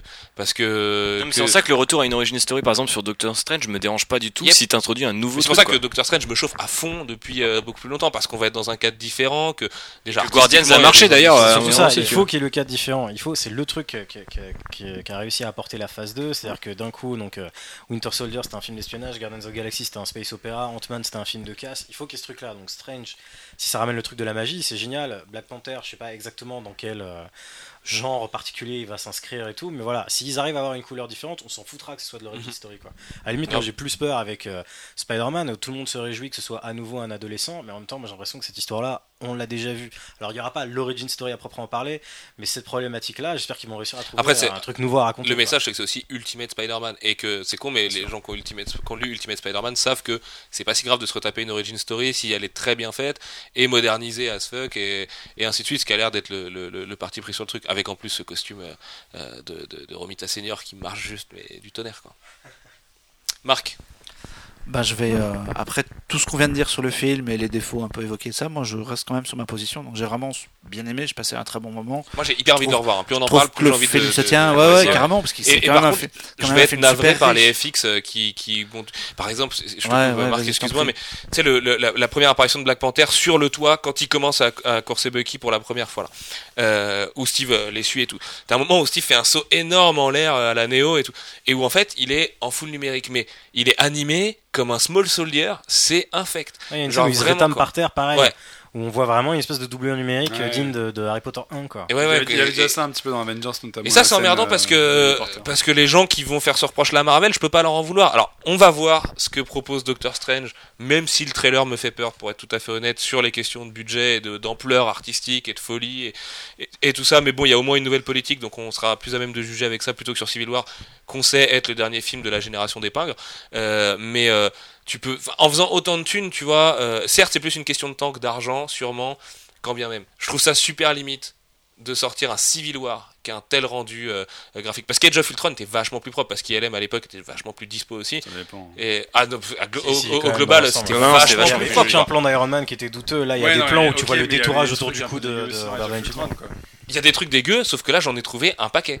Tu vois Pareil. Et- globalement, c'est des trucs plus bêtes en tout fait. ce qui est aéroport et qui où il n'y a pas de baston, c'est c'est horrible quoi. Ouais, la baston, t'as pas le temps de voir avant quoi, mais enfin la- la- l'apparition de Black Widow, s'il te plaît, euh, genre c'est elle, elle a pas, enfin t'as un cadrage Ah, au super moment ils arrivent tous dans le champ pour Ouais, courir euh, et former l'équipe. Ouais. Non, mais même, même avant cela, tu sais, quand ils disent leur réplique façon western, tu sais, genre, Hey Bobby, tu as oublié ma bière. Attends, je ramène mon sicou. Ils arrivent de tous les côtés, là, autour des, des différents héros, et justement pour créer ce plan. Ouais, mais sauf sont- que ça donne un plan aussi, le plan en largeur où tu les as tous côte à côte. Non, mais Bah, ça, il c'est super stylé, mais quand ils arrivent, t'es là, genre, mais putain, comment j'étais devant, j'étais ok, j'ai le poster, tu vois. J'ai un poster devant moi des deux équipes formées qui vont se mettre sur la gueule. Bon, bah c'est un peu trivial, mais, mais, euh, mais il est plutôt classe. Notamment le fait d'avoir Spider-Man dedans et où ces enfoirés. Parce que au-delà du fait que Spider-Man est dans la course, euh, dans le fameux face-à-face, il est aussi dans le plan où on les voit euh, tous en trombinoscope de, de, de profil là. Et où il avait très bien caché dans le trailer. Où en fait, je sais même pas s'ils avaient tourné une autre scène, mais où les personnages. Non, c'est juste que ça a commencé plus tard, en fait. Ouais. Le travelling, j'avais l'impression qu'il que je crois qu'il est tout au bout. T'avais bien War Machine et, et Black Widow. Ouais, mais il est tout au bout, et il est lui, légèrement il décalé, milieu donc, euh, je il pense de la place, tu ouais. vois. Donc, euh, mais je vais remater le trailer pour, euh, Ouais. pour, pour me faire une idée de comment ils avaient bidouillé leur truc. Ça me semblait être les mêmes visages et tout. Alors, si ça veut dire que c'est du détourage et du replaçage numérique, c'est pas très dur avec un fond vert. hein. Mais quand bien même, on en arrive à des trucs. euh, tu vois, ils Donc, avaient euh, pas besoin. Enfin. Je sais que comparé à Star Wars, qui a des, moyens de, de malade mental pour recréer des props et du décor naturel, c'est un peu abscon et puis c'est pas les mêmes rythmes de production et Pinewood est, plus- est pas réservé à Marvel Studios comme Star Wars a pu mettre la main dessus, mais l'aéroport, déjà ça se justifie pas. Tu vois, dans le scénar et tout, c'est ridicule en dehors du fait qu'il n'y a pas de dégâts collatéraux. Mais euh, enfin, faites pas ça en fond vert, les mecs. Prenez un vrai aéroport, j'en sais rien. Euh, louez un- une vraie journée sur un vrai aéroport abandonné. Partez quelque part dans le monde où il y en a un qui est abandonné et faites votre truc. Mais là, tu peux pas te permettre ce passage, même si je sais que c'est un peu pisser dans un violon que de dire ça, mais où t'as Tony Stark face cam qui est mal détouré, où t'arrives à voir le, le mauvais détourage sur son armure et de lui par rapport au fond derrière, qui est quand même un ciel et un bout de building d'aéroport, ce qui est le truc le plus glauque du monde, quoi. Enfin, ça c'est chaud quand même. C'est quand même- ouais, ça, chaud, mais euh, enfin, je, je comprends le truc. C'est-à-dire que dans le sens où euh, c'est une orgie de baston, ensuite, après cette discussion-là, pendant un quart d'heure, 20 minutes, bah les mecs sont là. Bon, on va pas. Enfin voilà, pour la beauté des plans de la discussion, on s'en bat si, couilles. parce que quand tu produis euh, le film le plus attendu de l'année ou un des cinq films les plus attendus de l'année, si on veut être tatillon, j'en sais rien. le problème, je c'est sais que tu- calcul. part- une fois qu'ils ont Tu- arrêté tu de parler, c'est que un du fond vert et des trucs numériques, donc il n'y a pas d'intérêt. Ouais, à- puis encore une fois, c'est une question de délai, quoi. C'est que si Entre ça et les euh, contre champs qui sont quand même au niveau euh, CM2 du Real, euh, enfin, tu Quand- vois, à un moment donné, euh, ça, ça me fait sortir du film alors que j'ai super envie de le revoir. Mais tu vois, tu prends euh, rien à voir, mais tu prends un Mad Max où euh, ils ont euh, ils ont tourné sur euh, en nature, vraiment rien à etc. On peut rien comparer à Mad Max. Non mais, non, mais- et où ils ont changé tous les fonds, ils ont rajouté plein de trucs et c'est tellement bien fait. Sauf que la différence, c'est qu'ils ont eu le temps.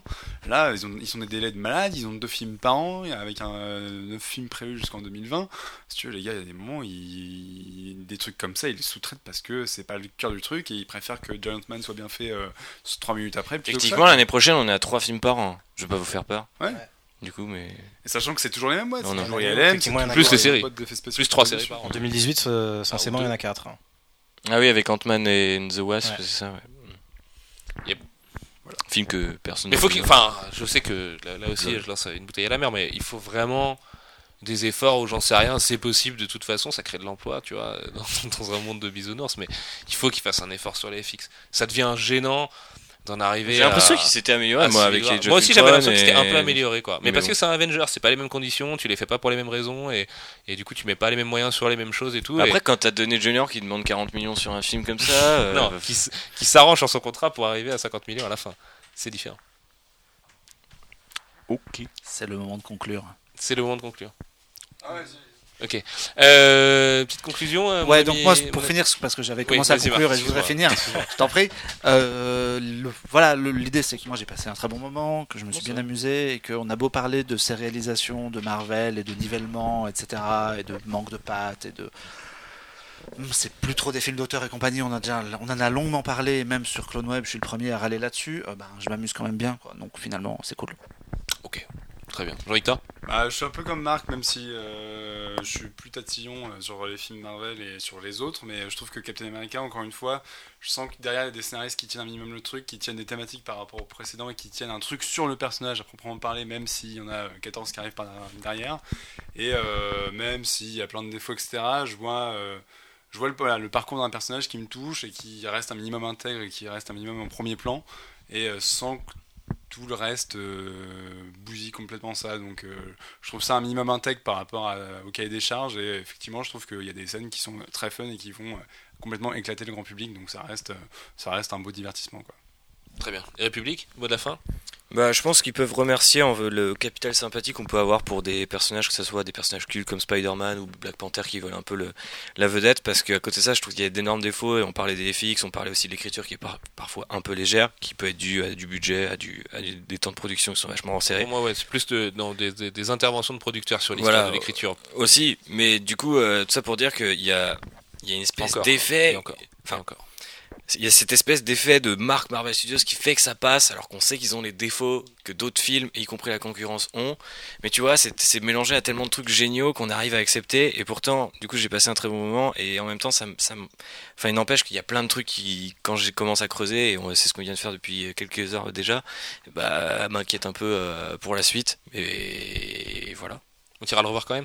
J'irai le revoir bien sûr parce que de toute manière je vais devoir accompagner euh, un à un euh, tous les potes qui voudront le revoir avec moi euh, pour triper et pour me dire attends c'est qui ce personnage Quel déjà fardeau.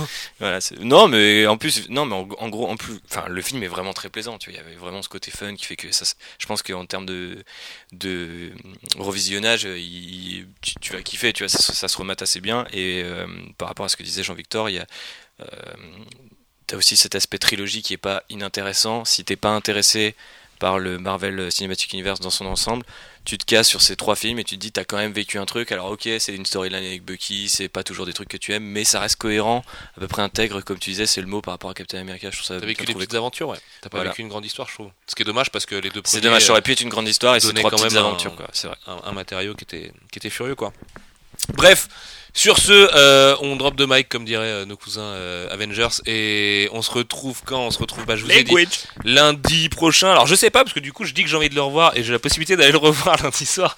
Au départ je me disais que c'était mort et que je voudrais rentrer chez moi quand même un jour parce que ça commence à me manquer euh, tous ces chats et ma chérie. Et, Si j'étais toi, et, et du coup, euh, du coup, euh, si, si quelques-uns parmi vous euh, sont à, à la VP de lundi soir, bon de toute façon vous n'êtes pas rendu à cette partie-là du podcast du coup j'imagine, mais faites signe quand même si jamais vous êtes là, bande de gros mazos qui payaient super cher pour aller le voir en avant-première le 18 et qui écoutent le podcast spoiler le 14. Euh, et puis on se dit à mardi du coup sur Comics Blog ou mercredi au plus tard, mais bref on parle de Doctor Strange, de Fantastic Beasts, de Suicide Squad, de Valérian, de de, de, De la de, PC. de Kong, de la PCE qu'on a un gros bilan à faire long. puisque c'est c'est le gros gros morceau de ce week-end.